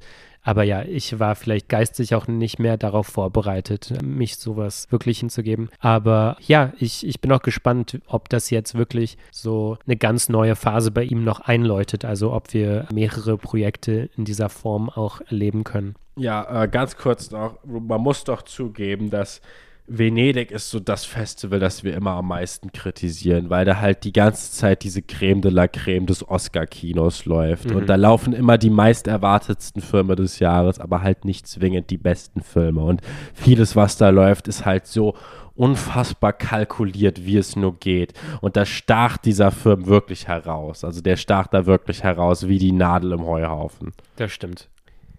Ich gehe weiter zu meinem Platz 6. Mein Platz 6 ist Bertrand Bonellos La Bête. Der ist bei mir auf Platz 5. Also der kommt jetzt direkt weiter. Wir können also eigentlich schon bei dem bleiben. Okay, perfekt. Also Jakobs Platz 5, mein Platz 6. Bertrand Bonellos La Bête. Das ist Bertrand Bonellos neuer Film. Den kennen wir von Filmen wie Nocturama, House of Tolerance, Zombie Child und zuletzt ja auch Koma. Und von Koma übernimmt er sehr viel. Äh, wir haben schon im Venedig-Podcast, glaube ich, auch über den Film gesprochen. Ist wie dieser Berlinale Film Koma, der ja, glaube ich, immer noch ohne Release ist. Leider, leider. Der führt viele Themen fort oder viele Motive, die wir von Bonello kennen, ist auch wirklich sein Langzeitprojekt. Also Koma ist nur entstanden eigentlich, weil Labette eben nicht weiterging zu dieser Zeit während Covid und so weiter. War auch ursprünglich geplant, äh, Gaspar Oulier. Uliel ja als Hauptdarsteller wurde jetzt eben neu gecastet mit George McKay und Dea Seydoux hingegen war schon immer hier geplant als, als Protagonistin und um die kreist sich eigentlich auch alles. Und das ist auch Bonellos Adaption, sehr, sehr lose Adaption des Henry James Stoffes der Novelle The Beast in the Jungle. Und es gab ja auch dieses Jahr schon einen anderen Stoff, der auch bei der Berlinale lief, äh, La Bête dans le Jungle. Und jetzt eben dieser Film von Bonello. Aber wie man sich das bei einem Filmemacher wie Bonello erwarten kann, das ist alles sehr lose adaptiert. Er hat seine ganz eigene Vision hier verfolgt. Es gibt so drei Zeitebenen, 1910, zur Zeit der Pariser Flut, 2014 und 2024. Und der rote Faden ist eigentlich so eine Liebe, die sich durch diese Zeit entwickelt oder neu zusammensetzt in verschiedenen Konstellationen. Aber man darf jetzt nicht erwarten, dass es in eine kitschige Romanze irgendwie verkommt. Also davon ist ja äh, Bonallo vollkommen frei. Ohnehin würde ich sagen, das ist vielleicht einer der dieser Tage, im Moment äh, ein Regisseur dieser Tage, der ja Horror einfängt wie kaum ein anderer. Wobei der Film dann auch gerade gegen Ende hin dann doch so die ganz großen Gefühle dann doch heraufbeschwört, aber halt auf keine kitschige Art. Ja, und vielleicht eher bei den Charakteren und nicht so sehr bei uns, oder? Ja. Ja, und was kann ich zu dem Film sagen? Ich glaube, ich könnte sehr lange darüber sprechen. Ich mag, wie dieses Puppenthema bei ihm weitergeführt wurde. Also Puppen sind ja immer so ein Reflexionsangebot für die Figuren bei Bonello. Und hier ist unsere Protagonistin Lea Seydoux im 20. Jahrhundert ist sie eben vermählt mit einem Puppenproduzenten. Also da steckt ja schon irgendwie so eine Art Horror drin. Aber diese Glitch-Ästhetik, die finde ich besonders interessant, weil viele Filme entwickeln langsam wirklich ein Verständnis davon, wie das 21. Jahrhundert und das Internet, wie das wirklich einzufangen ist. Und der Film beginnt hier schon damit, mit so einer Greenscreen-Szene mit Lea Seydoux, der aus dem Off so vom Regisseur zugesprochen wird, wie sie sich im Greenscreen zu positionieren hat, dass da ein Monster vor ihr ist, vor dem sie irgendwie wegrennen muss. Das, ja, und also da ist so etwas, diese Abwesenheit, die wir uns irgendwie vorstellen müssen, die dann später noch hinzugefügt werden kann in der Postproduktion. Da steckt sowas drin, dass das Bild immer veränderbar ist, immer manipuliert werden kann. Aber ich glaube, ich rede jetzt schon ein bisschen zu viel und will dir nicht alle Punkte vorwegnehmen, Jakob. Also, was hat Labette so stark für dich gemacht, dass es sich bei dir auf Platz 5 wiederfindet? Es würde mich nicht überraschen, wenn Labette fast der Film wird, über den wir noch in den weiteren Jahren am meisten reden werden Mhm. und der uns am meisten beschäftigen wird. Ich finde, es ist das mit Abstand megalomanischste Projekt dieses ganzen Jahres gewesen. Ich glaube, kein Film hat so viel auf einmal kommuniziert wie, wie dieser Film und hat gleichzeitig eine so markerschütternde Form gefunden dafür, das Ganze als Science-Fiction-Epos, Weltzeitwandlungsepos äh, zu inszenieren. Also von ganz vorne heran ist der Film total ambitioniert geworden. Und wir haben jetzt du hast jetzt sehr viel angesprochen, wir haben auch in Venedig viel angesprochen, worum dieser Film handelt. Ähm, es ist natürlich ein wahnsinnig aktueller Film und das aus zwei Sphären. Einmal die Krux des Filmes ist, dass Lea Seydoux Figur sich von der Vergangenheit aus ihren vorherigen Leben reinwaschen möchte. Und das tut sie mit Hilfe eines AI-Systems. Und dieses AI-System kontrolliert alles in der Zukunft. Es ist so ein bisschen wie die wahr gewordene Dystopie von Politikkritikern und Zynikern. Man sollte doch am besten die gesamte Herrschaft von Ländern alles in, den, in die Hände einer großen Computersystems, eines Computersystems verpflanzen. Und genau das erleben wir dann hier. Ja, und sich von den menschlichen Emotionen freimachen. Genau. Und was diesen Film für mich so herzzerreißend gemacht hat, ist, dass dieser Film dieses Human Striving for the Light, dieses, man möchte dann doch zum Licht, äh, man kann die menschlichen Emotionen nicht einfach äh, hinter sich lassen. Die Menschlichkeit findet immer einen Weg, doch noch irgendwie ans Licht zu kommen. Und der Film macht, sagt das aber nicht nur auf eine klassische Computer sind böse, Menschen sind gut Weise, sondern der Film kritisiert auch, wie dieses Denkt, man will sich doch von allen Emotionen eigentlich befreien, äh, bereits in dem, in dem menschlichen Handeln drin ist. Und das tut er durch sein Konzept. Das Konzept ist ja stark buddhistisch kritisch. Der Buddhismus ist ja eine Religion, die gerade in der westlichen Welt so eine Art Flucht ist von Leuten, die zu, auf der einen Seite sagen, sie halten von Religion nichts, sie halten von Gott nichts, sie wollen vom Christentum oder Judentum nichts wissen. Gleichzeitig aber haben sie so eine Art spirituelles Verlangen in sich drin. Und der Buddhismus, der ja als Religion kein, keine Passion oder kein Opfer in der Hinsicht fordert und der einem auch nicht so viele Regeln vorstellt, ist dann oft die Notlösung dafür. Aber das Konzept des Buddhismus interpretiert dieser Film als sehr, ich sag mal, ähm, entgegen der menschlichen Natur. Der, der, das Konzept des Buddhismus ist ja, dass ähm, man immer wieder geboren wird, bis man alles richtig gemacht hat. Und genau in dem Szenario sind wir. Wir erleben George Mackay und Lea Seydoux durch drei Zeitebenen. Und in alle drei enden in einer großen Tragödie. Und quasi die Frage, wann erreicht man das Nirvana? Wann erreicht man den Punkt, wo alles perfekt ist, sodass der Mensch sich auflöst, das Individuum sich auflöst? Und das sieht dieser Film radikal als etwas Kontraproduktives. Dass dadurch, dass wir, wenn wir versuchen, das Schlechte in uns auszulöschen oder all die Anomalien auszulöschen, wir gleichzeitig uns selbst auslöschen.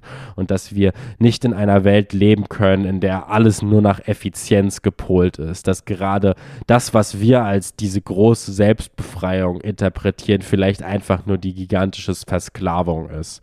Und in meinen Augen ist dieser Film ein Leuchtfeuer, um jetzt hier stark pathetisch zu werden, gegen die ähm, Ex-Instrumentalisierung und gegen die Komparmentalisierung von Menschlichkeit und auch gegen die, gegen die äh, Form, die es in der Entertainment-Industrie angenommen hat.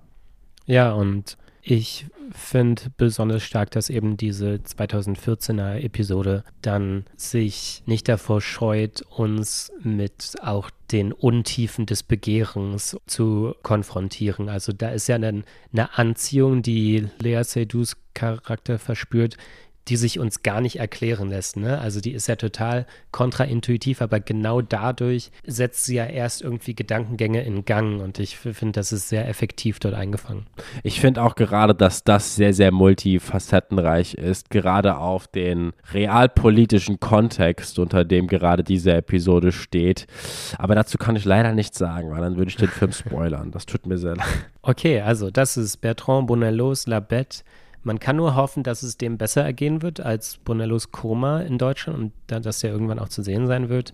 Äh, dadurch, dass ja zumindest äh, Lea Seydoux hier auch groß prominent vertreten ist, kann man ja vielleicht darauf vorsichtig spekulieren, aber mir ist jetzt noch nichts darüber bekannt, ob der irgendwann in nächster Nähe auftauchen wird auf den heimischen Leinwänden. Das führt mich jetzt zu meinem Platz 5 und du musst mir sagen, ob der bei dir auch bald auftaucht. Das ist Nuri Bilge Ceylans About Dry Grasses. Wäre mein Platz 4. Okay, also wieder genau die gleiche Situation, oder? Äh, ja, stimmt, genau. Wir können beide die- darüber sprechen, aber vielleicht beginnst du dieses Mal. About Dry Grasses. Ich habe den Film jetzt vor zwei Wochen nochmal gesehen. Ich auch, ja. Und ja, es ist jetzt sehr schwer, den irgendwie in der Form zusammenzufassen. Es geht um einen Lehrer, der aus der Großstadt zurückkehrt und wieder in sein heimisch-türkisches Dorf kommt. Und dort begegnet er einer Intrige, die äh, in der Schule ähm, äh, stattfindet. Es gab Beschwerden gegen ihn und einen Lehrerkollegen wegen äh, äh, wegen problematischem Verhalten gegenüber SchülerInnen. Ähm, jetzt erwartet man das Schlimmste, aber stattdessen spielt sich das eher auf so eine Art Nuance ab. Und man denkt erst, der Film handelt jetzt von so einer starken MeToo-Geschichte, die halt im, in der Schule stattfindet. Stattdessen aber ist es eher das Charakterporträt dieses Mannes. Und dieser Mann ähm, begeg, begibt dann, ähm, äh, wir, wir erleben alle möglichen Formen, wie er in diesem, in dieser, ähm, in diesem Dorf äh, Anknüpfpunkte hat, wie er die Freundschaft zu einem Lehrerkollegen, die dann auch noch eine gemeinsame Freundschaft zu einer äh, körperlich beeinträchtigten Frau haben. Und Nuri Bilge Ceylan äh, erzählt das im Sinne von typischen äh, Charakter und wirklich extrem langen Dialogszenen, die alle von jeder Minute an ähm, interessanter und vielschichtiger werden. Wenn man jetzt ein, ich weiß nicht, wie du das übergeordnete Thema dieses Filmes sehen würdest. Ich denke mal, im Kern dieses Filmes steckt so dieser Erwin Goffmann-Spruch, wir alle spielen Theater. Und das wird stark durch die Beziehung von äh, dem Lehrer und einer jungen Schülerin, in der er, die er oft, auf die er zur einen Seite zwar herabblickt, aber gleichzeitig auch von ihr fasziniert ist, aber auch nur dadurch, was sie in ihm sehen kann, was er vielleicht nicht mehr in sich selbst sieht. Ähm, das ist eine problematische Beziehung, die der Film dann aber sehr, sehr ohne große, ohne große Skandalszenen inszeniert. Und ähm, ich persönlich fand diesen Film hochspannend. Er ist sehr, sehr lange, 197 Minuten. Aber das braucht der Film, weil er sich wirklich Zeit lässt, diese Figur zu beleuchten und einen vor die Frage stellt, wie stark kann man den anderen kennen und wie stark kann man sich selbst kennen. Ja, es ist vieles, viele interessante Anknüpfungspunkte, die du da schon nennst. Vielleicht noch zum Kontext so ein bisschen, dass dieser Lehrer da ja zurück, ich weiß gar nicht, ob, ob er zurückkehrt, ob das sein Heimatdorf ist, aber er muss da zumindest arbeiten, weil das in der türkischen Politik eben so geklärt ist, dass bestimmte Lehrer so eine Art Dienst ableisten müssen. Also die müssen in rurale Gegenden eben gehen, die sonst chronisch darunter leiden, dass es zu wenig Lehrpersonal gibt und so weiter. Also das ist wie eine Art, es ist obligatorisch, dass man dort eben ein paar Jahre ableisten muss und dadurch kann man es sich verdienen, von staatlicher Seite in andere Metropolen und so weiter sich die Stelle zu verdienen, dorthin zu transferieren. Und dieser ganze Frust ist der Figur die ganze Zeit anzumerken. Und was ich ganz interessant fand, diese Beziehung zu deren SchülerInnen, besonders zu der einen Schülerin, ist super spannend, ist sehr Lolita-artig, besonders darin, wie unser Protagonist, wie er sie mit Bedeutung auflädt, dieses junge Mädchen. Er spricht dann oft mit ihr, aber auf so einem ganz anderen Register, das ihr unmöglich so zugänglich sein kann. Also er, es gibt so eine Szene, die ist eigentlich eine invertierte Version von dem Call Me By Your Name Dialog des Vaters mit dem Sohn am Ende, weil er ihr gegenüber dann sagt, oh ja, verliebt sein, es ist so eine schöne Zeit in der Jugend und wenn man jung ist, dann kann man das gar nicht richtig wertschätzen, aber später, weißt du, später, dann wirst du darauf zurückblicken und du wirst realisieren, so stark, wie du jetzt gefühlt hast, wirst du vielleicht nie wieder äh, fühlen werden. Und das ist so, total unangenehm, wie er das so sagt, weil es ganz klar ist, dass sie sich da geistig überhaupt nicht auf einer Ebene befinden, ja, dass es gar nicht intelligibel ist für sie in diesem Moment.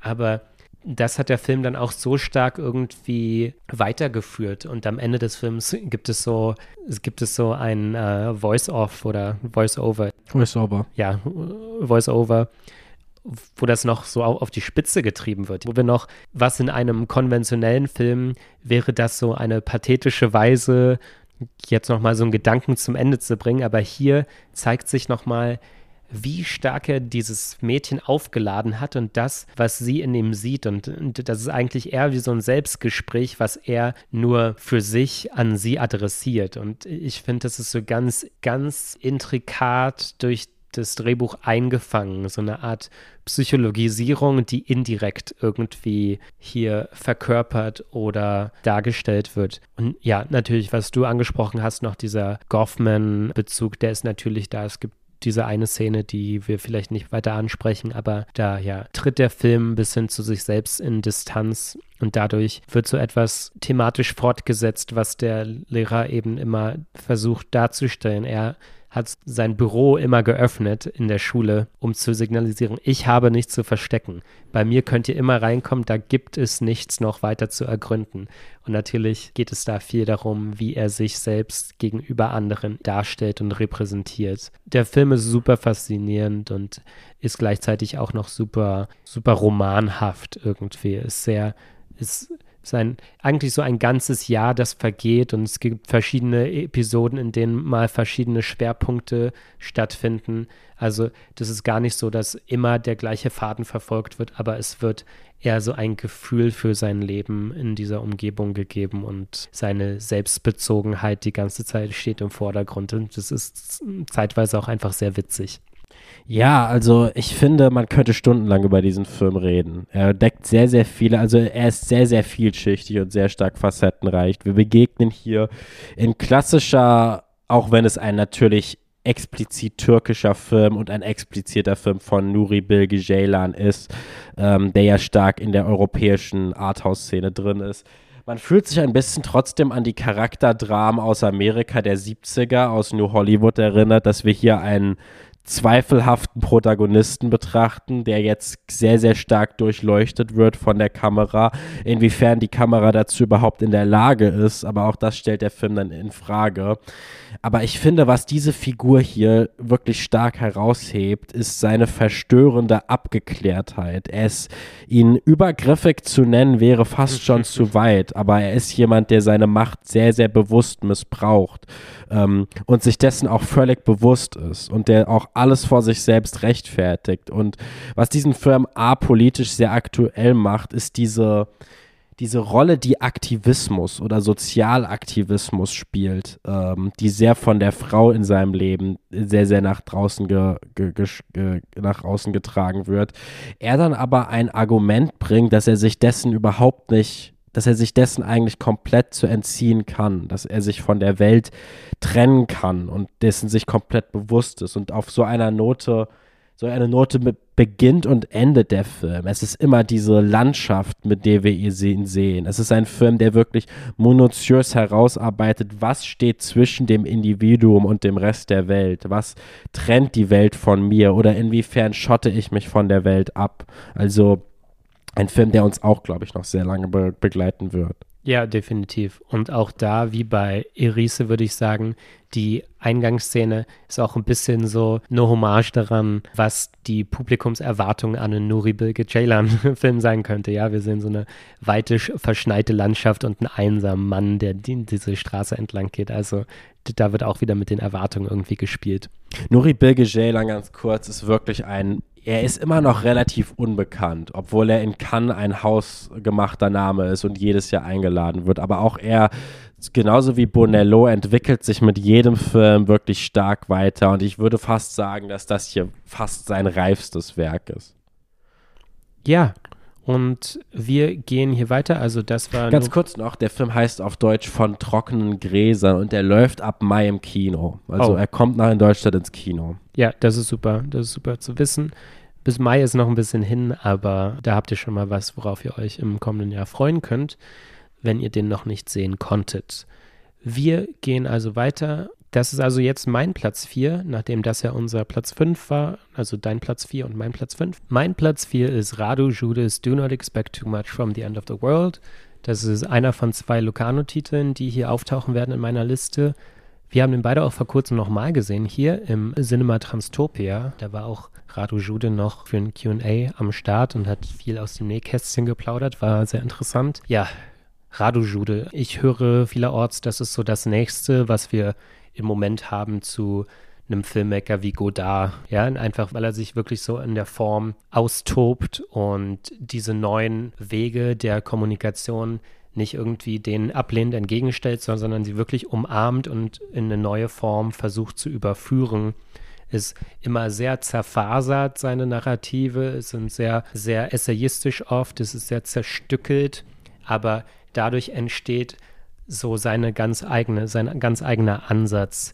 Was ist das für ein Film? Es gibt diesen Film aus den 60er oder 70er Jahren, ähm, der heißt Angela Moves On und das ist für die rumänische Filmgeschichte jetzt gar nicht ein so unfassbar wichtiger Film, aber für Radu Jude umso mehr, weil der eben äh, so eine Art Parallelität zu seinem neuen Projekt darstellt. Es geht dort in diesem Angela Moves On um eine Taxifahrerin, die vielem Alltags, Sexismus und so weiter ausgesetzt ist und was Radu Judy jetzt gemacht hat, er hat eben ein paar Filmausschnitte aus diesem Film genommen, hat sie in seinen eigenen Film integriert und hält immer mal wieder diese Szenen aus dem alten Film an, um im Hintergrund auf den Alltag aufmerksam zu machen. Denn während dieser Diktaturzeit durfte der Alltag nicht stattfinden. Der durfte nicht im Kino stattfinden, durfte nicht gezeigt werden. Also Leute, die verarmt sind auf der Straße und so weiter, das durfte alles nicht gezeigt werden. Also Radu Jude benutzt seinen Film hier auch so ein bisschen und das Kino als Archiv unserer Realität so ein bisschen und zeigt uns damit auf, wie das Vergangene auch war. Und das, das finde ich einen sehr schönen, eigentlich total kontraintuitiv. Man würde ja sagen, okay, das ist Kino und das ist Realität, aber manchmal durch sowas, was dem Auge der Zensur so ein bisschen entgangen ist, kann man auf was aufmerksam machen, was tatsächlich das, das Kinoauge eingefangen hat. Und was hat es jetzt mit diesem Film zu tun? Nun, wir haben eine Protagonistin, die als ja Production Assistant arbeitet. Sie heißt auch Angela, also da ist die Parallele. Sie ist in total prekären Verhältnissen angestellt, fährt eigentlich die ganze Zeit nur durch Rumänien, durch Bukarest in ihrem Auto und sie ist auch mit Casting-Agentin und sie sucht eben gerade ArbeiterInnen, die für einen kleinen Spot für ein Unternehmen zur Verfügung stehen würden. In diesem Spot sollen die Arbeiter im Grunde sagen, dass es wichtig ist, sich an die unternehmerischen Regeln zu halten und dass man aufpassen muss, welche Kleidung man trägt und so weiter, damit es nicht zu Arbeitsunfällen kommen kann. Also all diese Leute, die sie jetzt castet, die haben auf eine oder andere Weise gelitten, weil sie sich eben arbeits an der Arbeitsstätte verletzt haben. Und jetzt verfolgen wir also diese Protagonisten dabei, wie sie die ganze Zeit herumfährt und diese Leute castet. Das klingt nicht sonderlich interessant vielleicht für manche Leute, aber gleichzeitig hat unsere Protagonistin auch noch ein alter Ego, ein TikTok-alter Ego, äh, basierend auf Andrew Tate und sie ist sozusagen super affirmativ dieser maskulinistischen Ideologie. Und das heißt, sie hat so einen Filter auf ihrem Gesicht, wenn sie ein neues TikTok macht und dann ist sie so ein, so ein Mann und dann spricht sie in sehr extremer Sprache, in sehr großer, also starker Fäkalsprache, spricht sie die ganze Zeit die übelsten misogynischen, äh, misogynistischen, ähm, misogynen äh, Dinge. Frauenfeindlich. ja, das ist gut.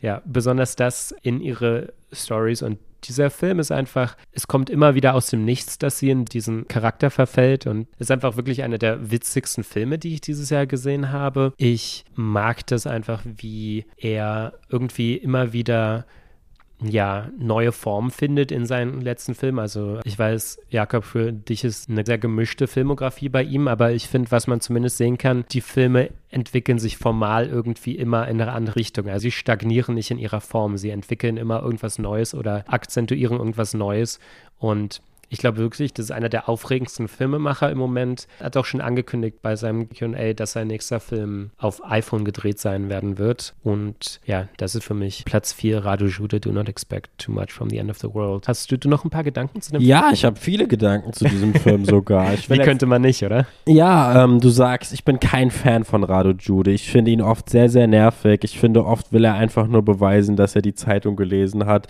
weil er halt immer sehr aggressiv tagesaktuelle Dinge Dinge einstreut. Auch das hat mich hier ein bisschen gestört. Warum jetzt unbedingt drin vorkommen muss, dass jetzt halt Queen Elizabeth gestorben hat. In meinen Augen ist es immer ein sehr, ich sag mal, affektives Ergebnis oder einen affektiven Effekt soll das immer erzielen, dass wir halt jetzt das wiedersehen, worüber wir heute gerade einen Artikel irgendwie gelesen haben. Ich finde das oft nicht zielführend und oftmals finde ich die Art, wie der Film, wie seine Firma oft mit tagesaktuellen Dingen umgehen, sehr, sehr bieder. Aber ich fand diesen Film super, denn ich fand, das war, hier ist das endlich mal so alles für mich zusammenzukommen und gerade was diese Andrew Tate Szenen angeht, was lustig ist, ich könnte diesen Film jetzt in zweierlei Hinsicht sehr stark mit La Bette von Bonello vergleichen. Auch da geht es um gewisse Insel-hypermaskuline Bewegungen. Im Fall von La Bette in einer deutlich tragischeren oder eigentlich kann man gar nicht deutlich tragischeren Dimension sehen.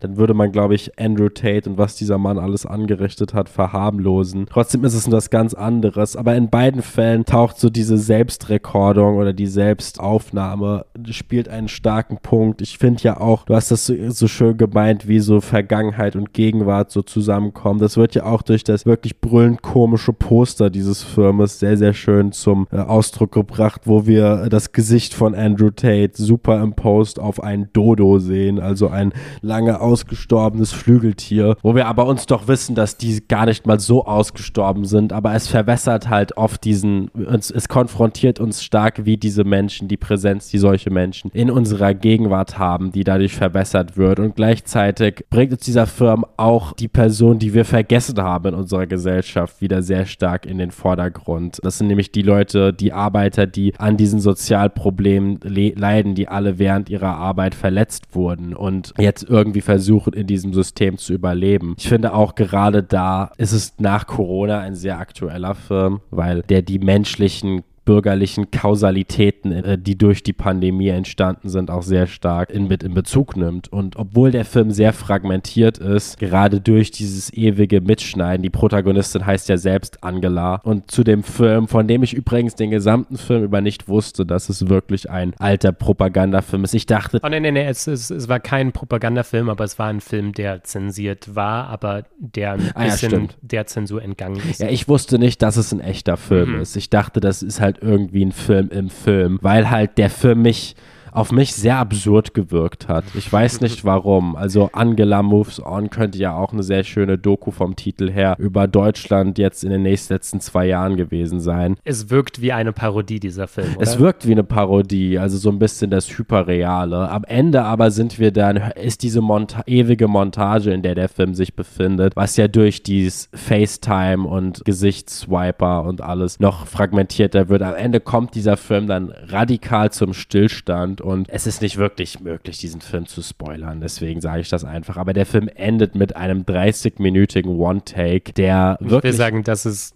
die Szene des Jahres für mich persönlich. Es ist, es ist ja fast ein Viertel vom ganzen Film. Also, äh, aber ja, dieser ganze Moment ist wirklich ganz großes Theater, Kino, Sozial, Botschaft, aber natürlich alles mehr als das jetzt zusammengeworfen, das da zusammenkommt. Das ist ein total spannender Film, den sich bitte jeder ansieht. Noch Shoutouts an Nina Hoss. Also hm. Nina Hoss ist einfach ein Vergnügen, sie hier zu sehen in dieser Rolle. Man hatte so ein bisschen das Gefühl mit ihrem Auftreten, sie spielt so eine super abgeklärte Werbemogulin. Und äh, Goethe Großenkelin. Stimmt, sie ist die äh, Doris Goethe oder so heißt sie. sie ist die en Großenkelin, Groß, Groß, Großenkelin natürlich von Johann Wolfgang von Goethe, die aber leider ihn nicht gelesen hat, weil in der Familie äh, ist es dann nicht so interessant, wenn solche Leute dann wirklich Teil der Familie sind.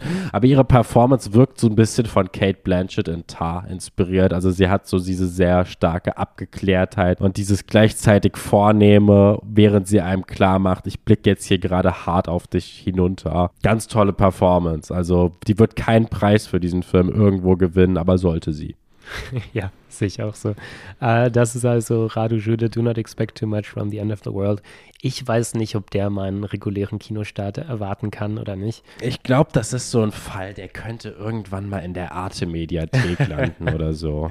Ja, wahrscheinlich, wahrscheinlich. Das führt uns zu deinem Platz 3, oder Jakob? Mein Platz 3 ist dann ein bisschen konventioneller. Das ist ein Film, den wir, auch wenn dieser Film alles andere als konventionell ist, den wir ab Februar im Kino sehen können. Der Film wird jetzt gerade stark, in der Award-Season wird er jetzt stark rumgereicht und das auch völlig zu Recht. The Zone of Interest von Jonathan Glazer. Jonathan Glazer ist so ein bisschen für mich so das nächste, wo wir an Stanley Kubrick rankommen können. Jetzt vielleicht weniger. Es, die Leute suchen immer nach dem neuen Kubrick. Es gibt auch viele Leute, die Christopher Nolan den neuen Kubrick benannt haben. An sowas sage ich nur Shame on you. Nein, Spaß. Ihr könnt natürlich die Filme von ihm super finden. Ich finde die Filme von ihm auch toll, aber man sollte ihn jetzt nicht mit Kubrick vergleichen, außer dass die beiden jetzt nicht so das größte Interesse an menschlichen Emotionen hat. Aber Jonathan Glazer ist ein sehr, sehr britischer Filmemacher, der alle zehn Jahre einen Film dreht und dann sind es unfassbar durchkomponierte Filme, die dann doch immer so einen stark dokumentarischen Note haben. In Under the Skin hat er mit Scarlett Johansson echte Leute auf der Straße gefilmt und versucht, und sie hat sie versucht zu verführen und hat sie dabei verfilmt, also so ein bisschen im versteckten Kamerastil und genauso ist sein Film, nicht genauso, aber in auch einem versteckten Kameramuster ist dieser Film gedreht. Wir begleiten Christian Fridolin und Sandra Hüller, die die Familie von Rudolf Höss verkörpern. Rudolf Höss, das ist der Gründer und Hauptbeauftragte des KZs Auschwitz und an genau dessen Mauern steht das Familienhaus, welches wir fast nie verlassen im gesamten Film. Den Horror von Auschwitz ist reduziert komplett auf die Tonebene. Auch da hält sich der Film sehr zurück. Wir hören oft das Rattern des Ofens, wir sehen manchmal den Rauch, der aus den Schornsteinen emporsteigt. Aber die Frage, die so ein bisschen im Kern steht des Films, und das ist eine Frage, die der Film sehr weise nie beantwortet, welche Rolle hat der Holocaust im Leben dieser Familie, von diesen Leuten, die dafür verantwortlich sind. Ist es ihnen egal? Leben sie gerade nur in dieser Harmonie, weil sie das tun, was sie nun mal tun? Ist es ein reines Banalität des bösen Hannah Arendt-Szenario? Wie viel steckt hinter den Äußerungen, die Sandra Hüllers Figur dann äh, gegenüber einer Freundin von sich äußert, während sie gerade über die roten Beeten, die sie im Garten angesät haben, reden, äh, dass ja die ehemalige jüdische Arbeiter, Arbeitgeberin von der Freundin vielleicht Licht ja dabei ist. Inwiefern ist das der Ausdruck von einer Erhabenheit oder einer Unsicherheit? All das sind Fragen, die aus diesem Film klaffen. Und warum verriegelt Rudolf Höss jede Nacht die Türen? Und warum existiert dieser merkwürdige Waschzwang? Es ist hier eine Logistik der Vernichtung, der wir hier Zeuge werden, gefilmt in einem noch nie dagewesenen HD-Look. Also dieser Film sieht wahnsinnig verfremdend aus. In jedem Film steht das Motiv der Schärfe und Unschärfe Schärfe. Also wir müssen uns immer entscheiden, was zeigen wir im Bild, was machen wir scharf, was machen wir in den Hintergrund. Hier in diesem Film ist alles scharf. Also wir sehen das direkt sofort am Anfang, als nach diesem minutenlangen Schwarzbild der Film einfach aufblitzt und alles glänzt auf einmal. Alles ist super scharf eingefangen. Und dann gibt es noch mehrere experimentelle, experimentelle Spiele, die der Film in seinen Katalog an Inszenierungsmöglichkeiten davon, dass er ja das Undarstellbare äh, versucht darzustellen oder eher nicht das Undarstellbare, sondern klar von Anfang an sichtbar macht, wie undarstellbar es ist. Eine Art Ulrich Seidel eine Art Ulrich Seidel Ansatz würde ich sagen, in der Form, wie der Film sich dieser Familie nähert. Esther Rose Rosenfield, das ist eine Letterboxd-Kommentatorin, ich glaube, sie schreibt auch für ein paar andere Sachen, hat sehr über diese, lange über diesen Film geschrieben und ich fand das sehr interessant, was sie gesagt hat, weil Michael Haneke hat ja zum Beispiel Schindlers Liste einen unmoralischen Film genannt in dieser sehr berühmten, in diesem sehr berühmten Interview, weil der Film halt aus diesem Moment in der Dusche im KZ einen Spannungsmoment macht. Und er sagt, das ist unmoralisch, das geht nicht. Und Esther Rosenfield schreibt dann, dass Haneke natürlich völlig recht damit hat, aber dass er verfehlt,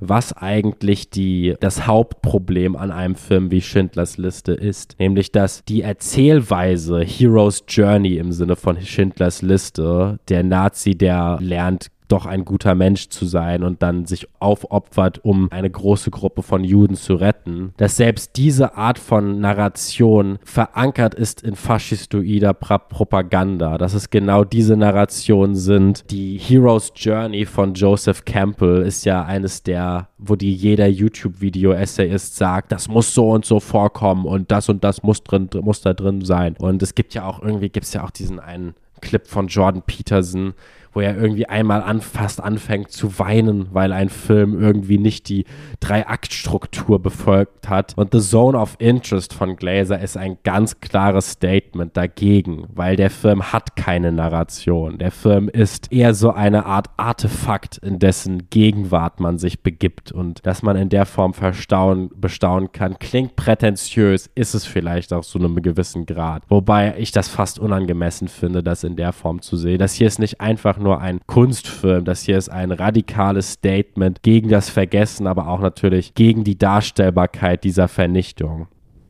Ja, und Artefakt kann man da vielleicht noch so gut anknüpfen, weil der Film endet ja im Prinzip ein bisschen damit, dass die ganze Geschichte ein Artefakt geworden ist. Wir enden dann im Museum. Ja, wir enden nicht dort. Es gibt noch eine letzte Szene danach, auf die ich nicht eingehen würde. Und darüber kann man dann diskutieren, was der Film. Ich finde generell, die letzten zehn Sekunden des Films sind komplett essentiell, um sich diesem Film zu nähern. Und danach werden wir, sobald der Film in Deutschland rausgekommen ist, werden wir noch weitere Diskussionen darüber führen, glaube ich. Ich bin auch sehr gespannt darauf, wie deutsche Medien diesen Film auffassen werden. Ich fand, es ist ein Film, den ich auf jeden Fall in der Form noch nie so gesehen habe und den ich auch nicht vergessen werde. Ja, seht ihn euch an. Kein Film, den man genießen wird, aber ein Film, den man definitiv schauen sollte. Ja, ich will jetzt ja gar nicht so viel hinzufügen, weil ich glaube, das würde eher negativ werden. Je länger ich darüber nachdenke, desto weniger fand ich den interessant. Weil ich, ich finde, der ist so formal hervorragend, aber mir schien der so wie eine, ich habe vor kurzem im Film Common Podcast gehört, ein, eine Idee-Film. Und ich finde, der Film ist ein bisschen ein eine Idee-Film. Thematisch einfach. Ich habe nie das Gefühl, dass der mich in meiner Position zu dem gezeigten wirklich herausfordert, sondern ich habe das Gefühl, er verfolgt ein bisschen den Film so, wie so ein Film heutzutage im Jahr 2023 gemacht werden muss. Aber welcher andere Film hat das so gemacht, wie dieser Film es so gemacht hat? Naja, es hat ja im Jahr 2023 jetzt keinen anderen Auschwitz-Film gegeben, soweit ich weiß. Mir fällt jetzt auch kein anderer Film ein, der sich an diese Form, diese Ästhetik so radikal durchzuziehen, rangetraut hat. Ja, ich hatte jedenfalls die Idee, dass wenn man an einen Arthouse-Film denkt über Auschwitz im Jahr 2023, müsste es so einer sein. Es gibt natürlich noch Hollywood und so weiter und da würde man wahrscheinlich immer noch mehr den Pathos bedienen, aber. Naja, aber ganz ehrlich, wir haben auch sowas wie Son of Saul von Lush Nimes. Das ist ja auch ein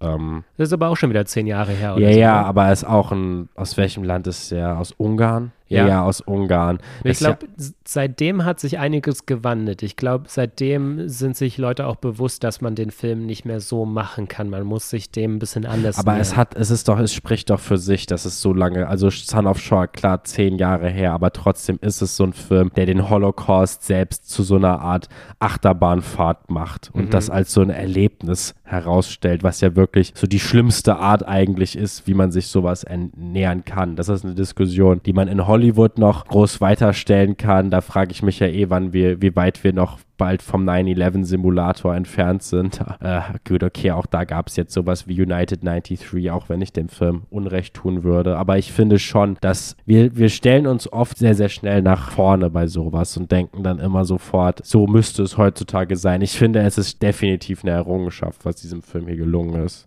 Und gerade weil es ein Film ist, aus dem der trotz seiner experimentellen Natur dann am Ende jeder eigentlich rausgeht, man kann jetzt sagen, das ist eher schlecht, weil jeder denselben Gedanken hat und aber jeder weiß, was der Film kommuniziert. Ja, aber genau das ist ja das, was ich kritisiere, dass jeder genau weiß, was der Film kommuniziert. Weißt du, mir hat was gefehlt, dass ich mich irritiert fühle oder so. Ich habe mir die ganze Zeit gedacht, ja, genau, so muss man das machen. So muss man das heute machen. Und das will ich ja nicht im Kino. Ich will, dass ich mit Andersartigkeit konfrontiert werde und dass ich Dinge neu sehe. Und ich habe immer gedacht, ah ja, ja, genau, so muss das sein. So muss dieser Film heute gemacht werden. Also vielleicht nur damit es für mich noch ein bisschen klarer wird, was waren so, ja, Reibungspunkte oder was waren so Dinge, die dich dieser Film hat neu sehen lassen? Ja, also einmal die Tatsache, dass es ja fast ein Horrorfilm ist oder ganz am Anfang es zu einem Horrorfilm ist. Es gibt so einen Moment, der so ein totaler Albtraummoment ist. Da geht es auch um das Licht, das plötzlich angeht, ohne aber halt es nur von dem Holocaust selbst als als quasi Raditationswelle, die sich auf die Narration des Films auswirkt. Ich fand es wahnsinnig stark, den Raum, den der Film den Kindern gegeben hat, die ja eigentlich unbetroffen sind von den Handlungen ihrer Eltern und sogar in einer sehr experimentellen Szene dann versucht, diese Bewusstsein irgendwie versuchen, Bilder zu geben, aber halt auch am meisten wahrscheinlich das Ende oder die letzte Szene. Ja, das ist The Zone of Interest von Jonathan Glazer. Wir sollten vielleicht noch sagen, das ist eine Romanadaption. Es ist von David Amos, der zur selben Zeit wie der Premiere verstorben ist. Ähm, eine Romanadaption. Ich weiß leider nicht, wie stark der Film jetzt davon abweicht. Es ist auch ein Film, der ist komplett ohne deutsche Gelder entstanden, obwohl er komplett auf Deutsch mit deutschen Schauspielern ist. Es ist eine polnisch-britische Koproduktion. Genau. Okay, dann kommen wir jetzt zu Bronze für mich. Das ist Teddy Williams, The Human Search 3. Den hast du nicht in deiner Liste, oder? Nee, der ist nicht in meiner Liste, aber ich fand ihn auch super. Mhm. Also das ist Teil 3, nachdem man ohne Umschweife Teil 2 übersprungen hat. Ist natürlich auch so ein bisschen, ja, einfach ein Spiel mit dieser Art und Weise, dass heute alles irgendwie auf Trilogien, auf mehrere Teile irgendwie getrimmt wird. Und es gibt natürlich wenige Sachen, die so lächerlich wären wie eine Human Search Trilogie, so im herkömmlichen Sinne. Ja, das ist ja kein Film, der auf kommerzielle Interessen gedreht wurde oder mit kommerziellen Absichten. Ich habe gelesen online, dass der so ein bisschen inspiriert ist von Michael Snows La Région Centrale.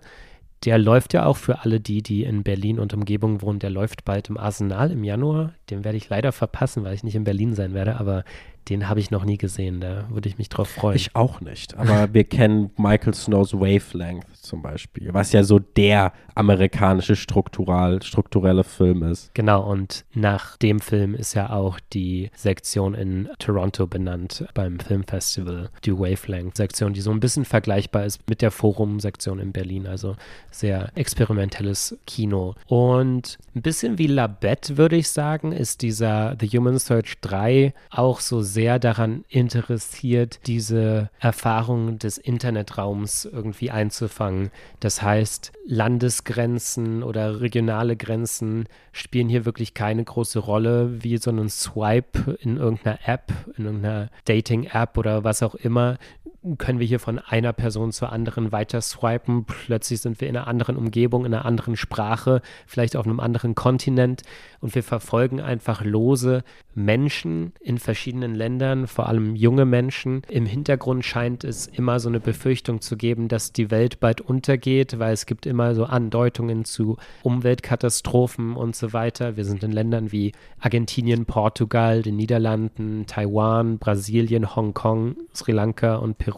Und was hier vielleicht formal angemerkt werden muss, ist, dass der Regisseur, also Teddy Williams, der hat so eine 11K-Kamera sich angeschnallt, mehr oder weniger. 360 Grad hat die gefilmt. Das heißt, er konnte sich dann immer einfach die Bilder aussuchen, die gerade für ihn am interessantesten war, wo auch immer er war. Er hat dann irgendwann auch gar nicht mehr so darauf geachtet, ob die Szene jetzt äh, perfekt ist oder nicht, ob es irgendwelche Fehler gibt, die auftauchen. Und ich glaube, das kommt dem allen irgendwie noch zugute. Zu Beginn wirkt es alles irgendwie fast ein bisschen will nicht sagen formlos, aber es wirkt doch so ein bisschen ohne diesen ganz großen thematischen oder formalen Unterbau. Aber je weiter der Film voranschreitet, desto mehr entwickelt sich das auch zu so einer Art, ja, fast schon Museumsinstallation. Und das ist schon auch äh, wichtig zu nennen, weil bei der jüngsten Berlinale haben wir beide ja sein, wie hieß es noch gleich? A Very Long GIF. Genau. Äh, das wurde da gezeigt. Im glaub, Silent Green Hauptquartier im Rahmen von Forum Expanded. Das war im Rahmen einer Kunstausstellung. Auch ein schöner Beitrag zu der Körper wird zum neuen Kinobild, was wir ja hatten mit Our Body und der Humanikopos Fabrika. Unbedingt. Und auch, er arbeitet ja an so einer Schnittstelle, die er schon Simon Young vor zehn Jahren oder noch mehr genannt hat, dass für ihn das Kino sich immer weiter auch in sowas Kuratiertes transformiert, das in so einem Museumsraum stattfindet. Und man muss dem jetzt nicht zustimmen, aber ich finde, es ist auch eine andere Facette des Kinos, was sich darin irgendwie widerspiegelt.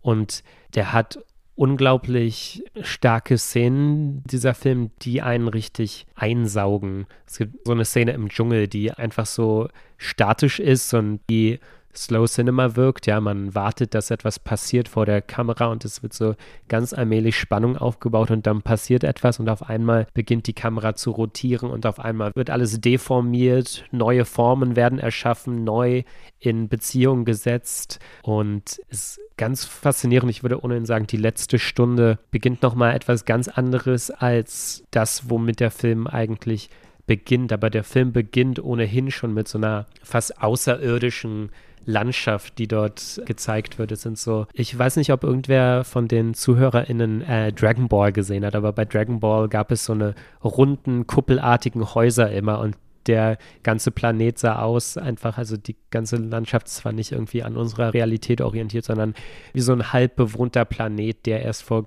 kurzem irgendwie ja besiedelt wurde. Und sowas sehen wir hier auch und es passt einfach sehr gut zusammen mit dieser Idee einer globalen Erfahrungswelt, die versucht wird hier einzufangen. Mich hat es sehr, sehr beeindruckt. Das endet dann auch noch in so einer Transzendenz, die aber auch gefolgt wird von so einem, was ich interpretiere als der Kontrollverlust des Regisseurs, wenn die Kamera vielleicht nicht mehr in den Händen des Regisseurs weiter Platz nimmt, sondern eigene, fast dem Zufall überlassen, neue Bilder einfängt. Ist ein bisschen schwer über diesen Film zu reden, aber ich finde der Film gerade so in seiner Mobilität und seiner Beziehung zu der Geschichte des Kinos, die auch immer davon so beeinflusst war, wie wir uns fortbewegen und wie die Kamera bewegt werden kann, zeigt es hier nochmal so einen neuen Ansatz zu den grenzenlosen Bildern unserer Zeit es gab vor paar, vor zehn Jahren gab es so ein interessantes YouTube-Video. My camera drops 10.000 miles from a helicopter and lands in a barnyard. Da passiert genau das, wo, was du gerade ansprichst. Das ist ein wahnsinnig faszinierendes Video, das niemand so hätte drehen können. Und es endet damit, dass ein Schwein, was glaube ich, dann an der Kamera rumkaut. Das ist ja ein Ansatz, den, wie du schon gesagt hast, äh, Teddy Williams bereits in A Very Long GIF äh, in dieser Ausstellung, in dieser Instagram Installation verfolgt hat, wo er eine Pillkamera schluckt und wir quasi seinen Verdauungstrakt dann sehen. The Human Search 3 ist ein wahnsinniges Abenteuer von einem Film. Es fühlt sich so ein bisschen wie, wie so ein Swipen durch Google Maps an oder durch so eine Art Straßensimulator, durch das wir geworfen werden. Dadurch hat dieser Film, er wirkt auf der einen Seite, sind es halt Bilder, die man nur auf dieser Welt erschaffen könnte, aber die sich gleichzeitig so unserer Realität voll komplett entzogen fühlen an, anfühlt. Ich fand den ersten Teil, The Human Search 1, ein bisschen besser, weil er so ein bisschen sich mehr in verschiedene Aspekte von solchen Formen der Darstellbarkeit bewegt hat, mhm. auch an, dann an einen Endpunkt ankommt. Und dieser Film endet zwar auch an so einem klaren Endpunkt, aber lässt es dann doch relativ offen. Es endet mit so einer, ich will nicht sagen, womit es endet, aber die Wanderung steht so ein bisschen im Vordergrund. Und man hat das Gefühl, der Film verweist am Ende auf so eine unausgesprochene Utopie, die der Film sich dann nicht ganz traut darzustellen. Vielleicht auch, weil sie eben nicht ganz darstellbar ist. Oder weil es etwas ist, was sich uns entzogen hat. Du hast gesagt, es ist der zweite Locarno-Film. Der andere war der Radu Jude-Film. Und die beiden Filme kann man auch ganz gut zusammen sehen, weil es beides Filme sind, die eingesehen haben, dass wir eine neue Form von Bildern brauchen, neue Formen von Bildaufnahmen, um quasi diesem merkwürdigen kapitalistische Zivilisation, die alles genommen hat, die selbst bis zu die Outer Range der menschlichen Zivilisation, selbst im Dschungel, da weiter existieren wird. Ich musste so ein bisschen an, um jetzt auch Agro Drift vielleicht nochmal einzubauen, Harmony Korine hat 2019 einen Kurzfilm namens Duck Duck gedreht, wo er mehrere Leute durch die Straße laufen und der immer einen absurderen Filter über den anderen drüber legt. Und da sagt er, da, das ist halt auch eine Botschaft, wie selbst jede Form von Geografie durch das System integriert werden kann. Mich erinnert das auch sehr stark an Pokémon Go von so ein paar Jahren, wo selbst so als Leute dann selbst im Wald auf die Suche gegangen sind, selbst so ganz kleine Pfade, die so, so durch, die zwischen den Bäumen waren, dass selbst die in den Karten mit integriert waren. Und das ist natürlich super dystopisch und ich finde, das hier ist wirklich eine Form von Anti-Kino in der Form, von einer Art Anti-Bewegung gegenüber den Klauen des Systems, würde man jetzt idealistisch sagen, aber der Film ist viel intelligenter als solche Kampfsprüche. Ja, bitte mehr von sowas. Ich habe das Gefühl, dieser Film verweist auf ganz viele große Bewegungen, die wir in Zukunft im Kino sehen könnten. Der könnte auch genauso ein Moment sein wie The Human Search 1, der ja zumindest damals in der Woche Kritik auf der Berlinale lief. Wann der hier jetzt rauskommt, bleibt mal in den Sternen. Ja, gute Frage. Gute Frage, ob wir den noch irgendwie sehen können. Ich hoffe es, weil das ist auch ein Film, den man im Kino sehen sollte, wenn möglich. Das ist eine eigene Erfahrung. Ja, das ist The Human Search 3 von Eduardo Williams. Wir kommen zum Silberpodest. Jakob, was ist dein Platz 2? Mein Platz 2 ist Der schattenlose Turm. Das ist Zhang Lus neuer Film. Und das ist meine Position 1. Ach so, das ist sogar deine 1. Okay, ja, dann warten wir natürlich noch, wenn wir Ja. über den reden, dass wir jetzt nicht die Pole Position von dir wegnehmen. Ja, und ich habe den Verdacht, dass mein Platz 2 vielleicht dein Platz 1 ist. Äh, mein Platz 1 ist Pham Tien Ans Inside the Yellow Cocoon Shell. Du meinst dein Platz 2, ja. Ja, Äh, Genau, das ist mein Platz 1. Mein okay. Platz, mein das Platz ist doch schön gekreuzt. Das, das ist eine sehr schön, dass wir jetzt hier, ich glaube, beim letzten Mal hatten wir, war mein Platz 2, dein Platz 1, das war The Last Days of Mankind. Ja. Jetzt ist es bei uns überkreuzt. Also mein Platz 1 war letztes Jahr Pacifiction, der war ja zumindest auf Platz 4 bei dir. Inside the Yellow Cocoon Shell, Pham Tien Ans, gefeierter Debütfilm, also die Premiere in Cannes hat sich wie so ein starker Star is Born Moment angefühlt und Hat dort auch den Preis gewonnen. Kamera dort als bester Debütfilm. Genau, und hat vor kurzem jetzt auch in Paris noch den Bazar-Preis gewonnen. Und da war Albert Serra unter anderem Jurymitglied. Ach, eine lustige Überschneidung. Ich bin mit dem Bazar-Preis nicht so vertraut, wenn ich ehrlich Ich bin mit dem auch nicht so vertraut. Ich habe von dem nur gehört, aber ich meine, André Bazar ist ein großer Name, also ist doch schön, wenn man den Titel tragen darf. Auf jeden Fall Inside the Yellow Cocoon Shell handelt von Tien, einem 20-jährig Umhertreibenden in Vietnam, der eines Tages erfährt, dass seine Schwiegerschwester bei einem Unfall verstorben ist. Wir sehen diesen Unfall in einer wahnsinnig beeindruckenden langen Kamerafahrt am Anfang, in der wir erst ein Fußballfeld sehen, durch das dann ein Maskottchen läuft, das zu einem, das an einem Restaurant vorbeiläuft und dann sehen wir eine relativ lange Dialogszene, bis die Kamera dann plötzlich, bis das Gespräch unterbrochen wird und wir dann von einem knallenden Geräusch und wir dann weiter zu der Unfallstelle gleiten. Und was dann folgt, ist so eine Art, ja, experimentelle Sinnsuche, der sich Tien unterzieht. Er zieht sich zurück in ein altes Dorf, um dort nach seinem verschollenen Bruder zu suchen. Da mit dem Schlepptau hat er den Sohn seines Bruders, aber es ist nie so ganz klar, wovon der Film dann eigentlich handelt. Der Film bewegt sich durch die Narration mit sehr, sehr langen Kamerafahrten. In einer ganz entscheidenden Kamerafahrt sehen wir so eine Art Rundgang durch ein Dorf und es ist weniger, man kann den Film vielleicht sich am besten dem nähern durch den Vergleich mit denen, die Fiam Tien an äh, wohl offenbar inspiriert haben, nämlich Großmeistern des Slow Cinema. Diese sehr starken Kamerafahrten erinnern sehr an Begun, der gerade dadurch populär geworden ist. Vor allem Kylie Blues ist hier. Kylie Blues. Äh, es gibt am Anfang so eine Art Massageszene, die stark an Days von Jaiming Young Mhm. erinnert. Ich würde jetzt noch Hao Xiao Shen so ein bisschen reinwerfen durch diese Motorradszenen, die wir immer haben. Auch ein bisschen Apichat Pong, oder? ja, ja, klar, aber da eher so thematisch. Es ist schwer zu entziffern, was der Film uns thematisch sagen will. Wir haben in der, als wir über Labette geredet haben, so ein bisschen, oder habe ich zumindest, sehr das Konzept von Religion in der westlichen Welt kritisiert. Jetzt sind wir in der östlichen Welt und weiß nicht, inwiefern da so meine eigene Position irgendwie mitspielt, aber man kann diesen Film jetzt sehr, sehr als, ich glaube, viele haben gemeint, es sei so eine Art religiöser Propagandafilm oder dass ein Film sei, der einen sehr spirituellen Ansatz sucht und unserem zu unserer Seinsweise. Ich persönlich fand es sehr, sehr offen, was wie der Film dem Diesseits und dem Jenseits begegnet. Es gibt eine relativ lange Traumsequenz, wo wir eine Frau begegnen, die aber schon, die wir schon begegnet sind. Nur in der Gegenwart ist sie eine Nonne und in der Vergangenheit ist sie seine Geliebte und wir erleben sie in einem romantischen Moment auf einem Dach und wo sie über Ist das Leben nicht schön reden von diesem Frank Capra Klassiker,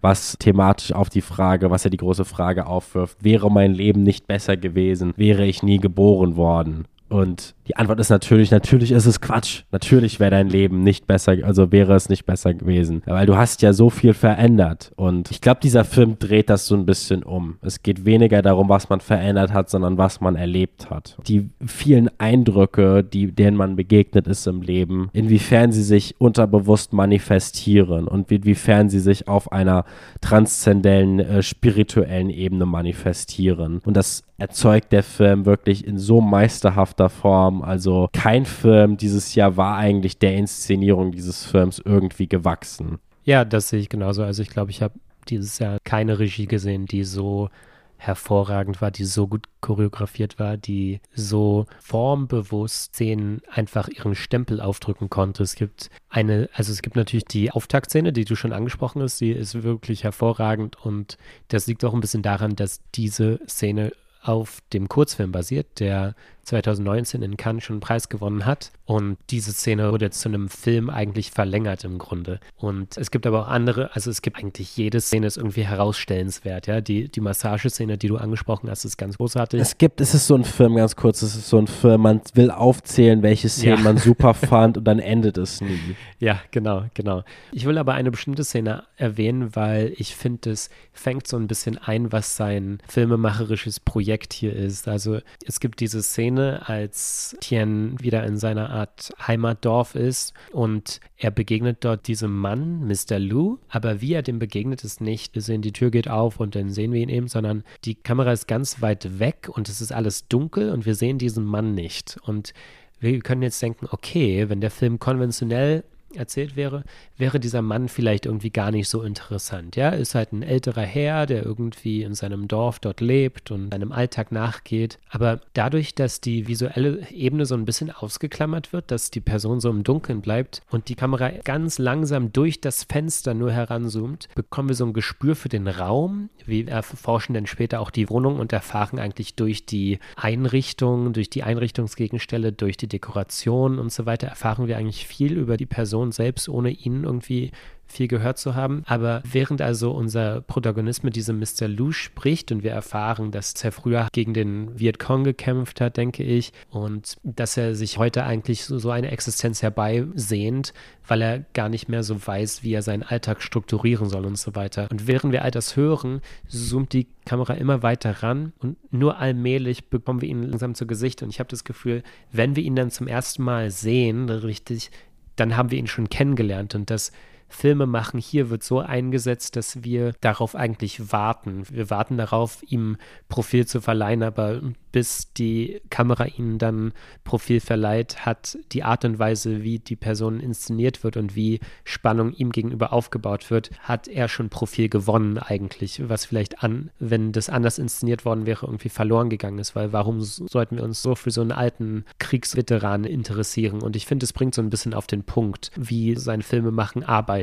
Und gleichzeitig ist er auch diese Transzendenz, die dem immer innewohnt, weil du hast schon gesagt, viele Sachen sind so religiös christlich aufgeladen. Er tut immer alles daran, das zu unterbrechen, dass er, dass diese Transzendenz, dass wir mit der nicht zurückbleiben, sondern dass dem so ein Riegel vorgeschoben wird und dass wir also immer daran erinnert werden, dass wir gerade einen Film sehen, dass es jederzeit kippen kann, dieses Moment, wie zum Beispiel die Massageszene, die du angesprochen hast, wo dann das Handy wiederholt klingelt und so weiter, obwohl da diese ätherische Musik im Hintergrund ist und es sich so ganz anfühlt, als sind wir gerade im perfekten Einklang mit dem Universum und so weiter. Und so solche Szenen passieren immer wieder. Es wird immer wieder, das, das Tragische wird unterbrochen. Es gibt auch so eine Szene, da sind sie in der Bestattungsfeier und wir sehen im Vordergrund, wie so ein Mann dort einfach auf seinem Handy-Display Doom scrollt, während im Hintergrund die Zeremonie eigentlich stattfindet. Also auch auf visueller Ebene wird das die ganze Zeit unterbrochen. Das ist nicht die einzige Unterbrechung in dem Moment. Genau. Wir erfahren dann ja auch, dass es nur eine Aufnahme ist. Genau,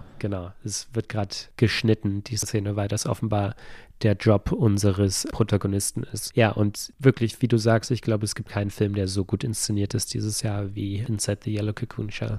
Ich wollte noch über zwei Szenen reden. Eine ist diese berühmte Hahn-Szene. Also der Film schafft es wirklich, zwei Hähne und einer von beiden ist nicht mal im Bild, sondern ein paar Kilometer entfernt, schafft es die Schauspielern zu lassen. Und zwar, dass wir einmal den Hahn krähen hören und dann hören wir ihn wiederholt auf der anderen Seite vom Tal krähen. Und der Film schafft es wirklich, das perfekt einzufangen. Ja, und der Hahn soll eben anderes Gefieder anlocken, damit sie kommen und damit sie die später schlachten können. Hm. Aber eine meiner Lieblingsszenen ist die Szene, als Tien und der Junge schlafen gehen und das Oh ja, Licht geht komplett aus und wir sehen nur die Uhr, die tickt. Und auf einmal sind wir, wir hören, wie sie reden, aber es ist ganz dunkel und wir sehen als einziges visuelles Element nur die Uhr und sieht halt auch irgendwie super cool aus im Kino, wenn so die Zeiger der Uhr so das einzige sind, was so der Lichtstrahl von dem Projektor irgendwie ist. Auf der anderen Seite ist es halt auch irgendwie gleichzeitig dass die Negation von Kino, aber auch pures Kino. Weil dadurch, dass alles andere weggenommen wird, müssen wir dann konkret hinschauen. Können wir nur dem Zeiger der Uhr folgen. Und die Uhr, ob sie jetzt unserer Zeit entspricht oder nicht, nimmt ja auch vorweg, das, was wir hier sehen, so eine Art von eingefangener Zeit ist. Ich schätze mal, das ist so die direkteste Form von Transzendenz, die uns der Film dann doch wieder lässt. Dass vielleicht die Zeit so die einzige Form von purer Transzendenz ist. Aber halt auch einer ist, die der Natur des Films entsprechen, wenn wir sie radikal zu Ende denken, halt in den Tod führt. Und ich glaube auch, dass das so ein bisschen die Frage ist, die im Zentrum des Films steht. Wenn wir uns der Zeit offenbaren und uns ihr hingeben, endet das mit unserem Tod. Hm, Ja, sehr deprimierender Gedanke. Der Film ist ja gar nicht mal so deprimierend. Das stimmt. Der ist ja. gar nicht mal so deprimierend. Also ein krasses Erlebnis einfach. Also habe ich so in der Form auch noch nicht erlebt und ist mein Lieblingsfilm dieses Jahr. Ja, und äh, das von einem Debüt, das von einem Debüt ist ja auch nicht so zu erwarten. Ja, ich hatte das auch noch nie von einem, ich glaube, ich hatte noch nie einen Debütfilm auf meinem Platz 1. Ja, ja. Äh, okay, das ist also äh, Pham Tian An, Inside the Yellow Cocoon Shell. Ich wäre überrascht, wenn der in nächster Zeit irgendwo im Kino landet, aber Naja, also er lief ja beim 14 Films Festival und Berliner laufen meistens Filme, die im Prozess sind, einen Verleih zu kriegen. Der Film lief auch auf dem Filmfest Hamburg in Deutschland, also er, er ging schon gut rum. Ich kann mir vorstellen, vielleicht kriegt er irgendwann mal doch einen Verleih, weil er wurde ja gut besprochen. Also der hat ja Bass gekriegt, zumindest durch die Festivals. Soweit, aber mal schauen. ja. Äh, und jetzt kommen wir noch zu deinem Platz 2 und meinem Platz 1. Das ist Zhang Lu's The Shadowless Tower. Und äh, Zhang Lu, das war so meine Entdeckung des Jahres, denke ich. Ich habe äh, im Vorhinein zur Berlinale habe ich drei Filme oder so von ihm gesehen, um mich darauf vorzubereiten, weil ich habe gewusst, er taucht da im Line-up auf des Berlinale Wettbewerbs, hat dort gar nicht so hohe Wellen geschlagen, muss ich leider sagen. Also The Shadowless Tower. Aber ich war mir sicher, dass ich mich darauf freuen kann, weil besonders sein Kyongju hat mich äh, stark, stark berührt. Es- Wunderschöner Film. ja, ist wirklich einer der, der Entdeckung der letzten Jahre für mich, mu- muss ich tatsächlich sagen. Das ist ein ganz großer Film. Die Filme ist kurios, die sind sich alle irgendwie immer relativ ähnlich. Ja, es gibt oft so eine Konstellation von zwei Männern und einer jüngeren Frau, manchmal auch nur ein Mann und eine jüngere Frau. Aber es gibt immer so eine ähnliche Konstellation, aber die spielen sich dann total anders ab. Ja, also ich habe nie das Gefühl, ich sehe den gleichen Film, aber ich habe oft das Gefühl, ah ja, das ist ein Zhang Li-Film. also da ist schon so eine starke Handschrift dahinter. Vielleicht noch zur Person selbst. Zhang Li ist ein koreanischer Chinese, das heißt, er ist der Staatsbürgerschaft wegen Chinese, aber er kommt aus so einer koreanischen Minderheit aus, äh, die eben in China auch lebt, in dritter Generation oder so. Und er war früher eben Romancier, hat als Professor, denke ich, gearbeitet, ist gut befreundet mit Yi Chang-dong, der ja auch im Film referenziert wird. Und 2001 gab es, oder 2000 gab es mal so eine Situation, als er mit Filmemacherfreunden eben was trinken war. Und er, hat dann gesagt, ja, Filme machen, das ist doch kein Problem. Das kann ja jeder und dann so sollte er das eben unter Beweis stellen. Ist dann in Venedig 2001 im, hat er seinen Kurzfilm untergebracht bekommen und seitdem ist er auch Filmemacher. Das ist eine ganz interessante Geschichte eigentlich, wie er so zum Film gekommen ist. Und ja, seine Filme spielen eigentlich oft von Außenseitern. So ein Film ist das hier auch. Ist ein Film, der scheint auch schon sehr narrativ zu sein, was für mich immer nicht, nicht immer positiv ist. Also der hat schon was sehr Romanhaftes, aber er findet immer wieder Szenen großer Poetizität. Also es gibt oft Szenen, wo ich denke, wow, wo kommt das denn jetzt her? Es gibt ja diesen Shadowless Tower, das ist auch so eine Metapher im Film selbst, ist aber auch tatsächlich eine reale, ein realer Turm, eine Pagode in Peking, wo der Film spielt. Und es geht auch wieder, wie in zwei oder drei anderen Filmen in unseren Top Tens, geht es um was oder eine Person, die verloren wurde, in diesem Fall den Vater.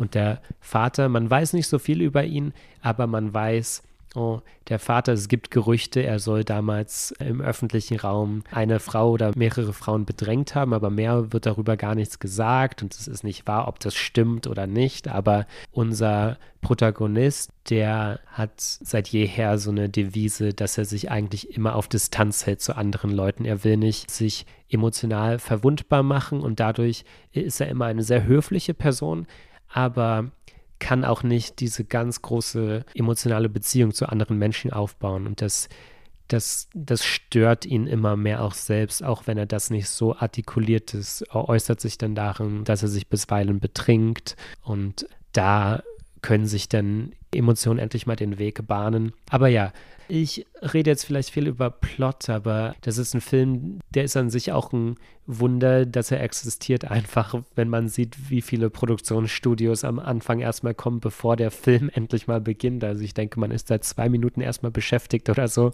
bevor der eigentliche Film starten kann. Also die Filme entstehen auch nicht leicht und ich finde den Film besonders immer dadurch stark, dass der Protagonist immer so zurückgezogen ist und dann gibt es so vereinzelte Szenen, in denen er versucht, so einen Schritt zu machen, das aufzubrechen und dass, dies, dass ihn das nicht so weiter davon abhält. Eine Szene will ich herausstellen, als er dann möglicherweise endlich auf seinen Vater trifft in so einer Küstenstadt und dann fährt er dorthin und wir wissen zu dem Zeitpunkt schon, dass sein Vater einmal pro Jahr zum Grab seiner verstorbenen Frau fährt und dort Blumen ablegt mit dem Fahrrad irgendwie vier Stunden oder so und dann wieder zurückfährt. Und das ist alles also wie so eine Art Tribut, den er da zollt. Und der Sohn besucht ihn dann halt in seiner Wohnung in dieser Küstenstadt und er schläft ein und wir wissen nicht, was gerade passiert, ob das Realität ist oder nicht.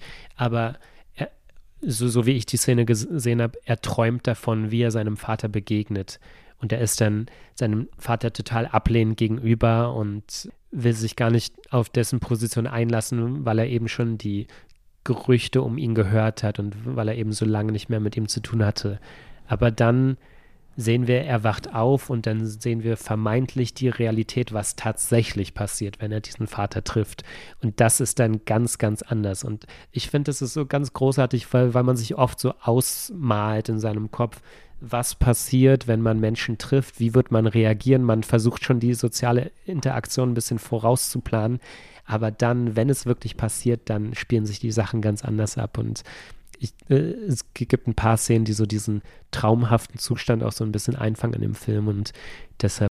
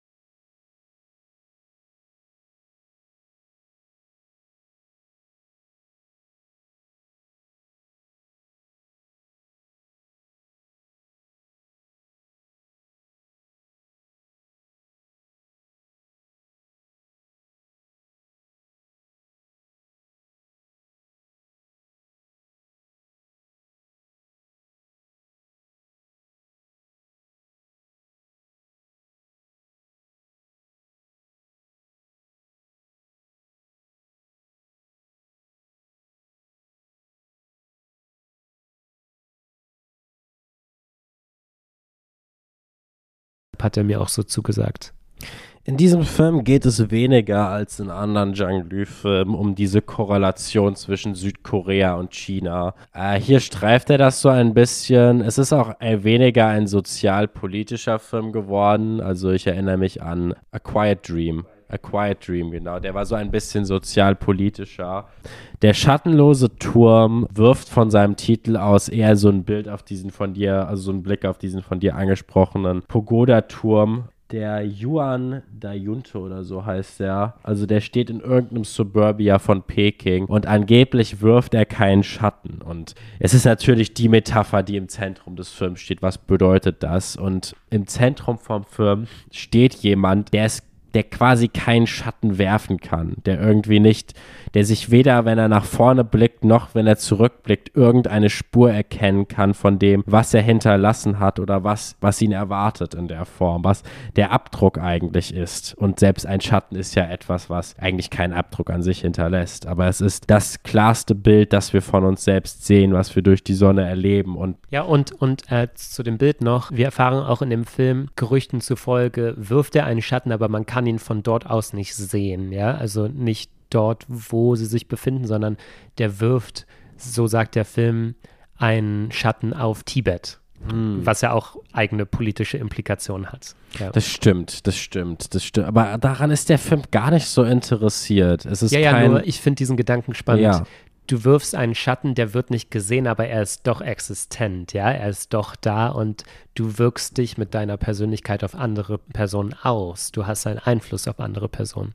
Klar, auf jeden Fall. Und ich denke mal, dass genau das auch das Kerndilemma zwischen dem Vater und dem Sohn ist, der im Zentrum steht. Klar, es ist aber auch ein Film, da ist es ein westliches Konzept, aber man kann ja über die Midlife-Krise reden. Der Protagonist in diesem Film macht keine Krise durch an sich. Aber doch ist es so, sind es so die ersten Tage, bei dem ihm vielleicht oder vielleicht auch nicht. Der Typ heißt Gu Wentong übrigens mhm. und der ist Restaurantkritiker, auch sehr, sehr schön. Er, ist, er überlebt die ersten Tage, wo er ihm vielleicht, vielleicht auch nicht klar wird, dass mehr von dem Weg, den er im Leben gehen wird, jetzt hinter ihm liegt, als noch vor ihm liegt.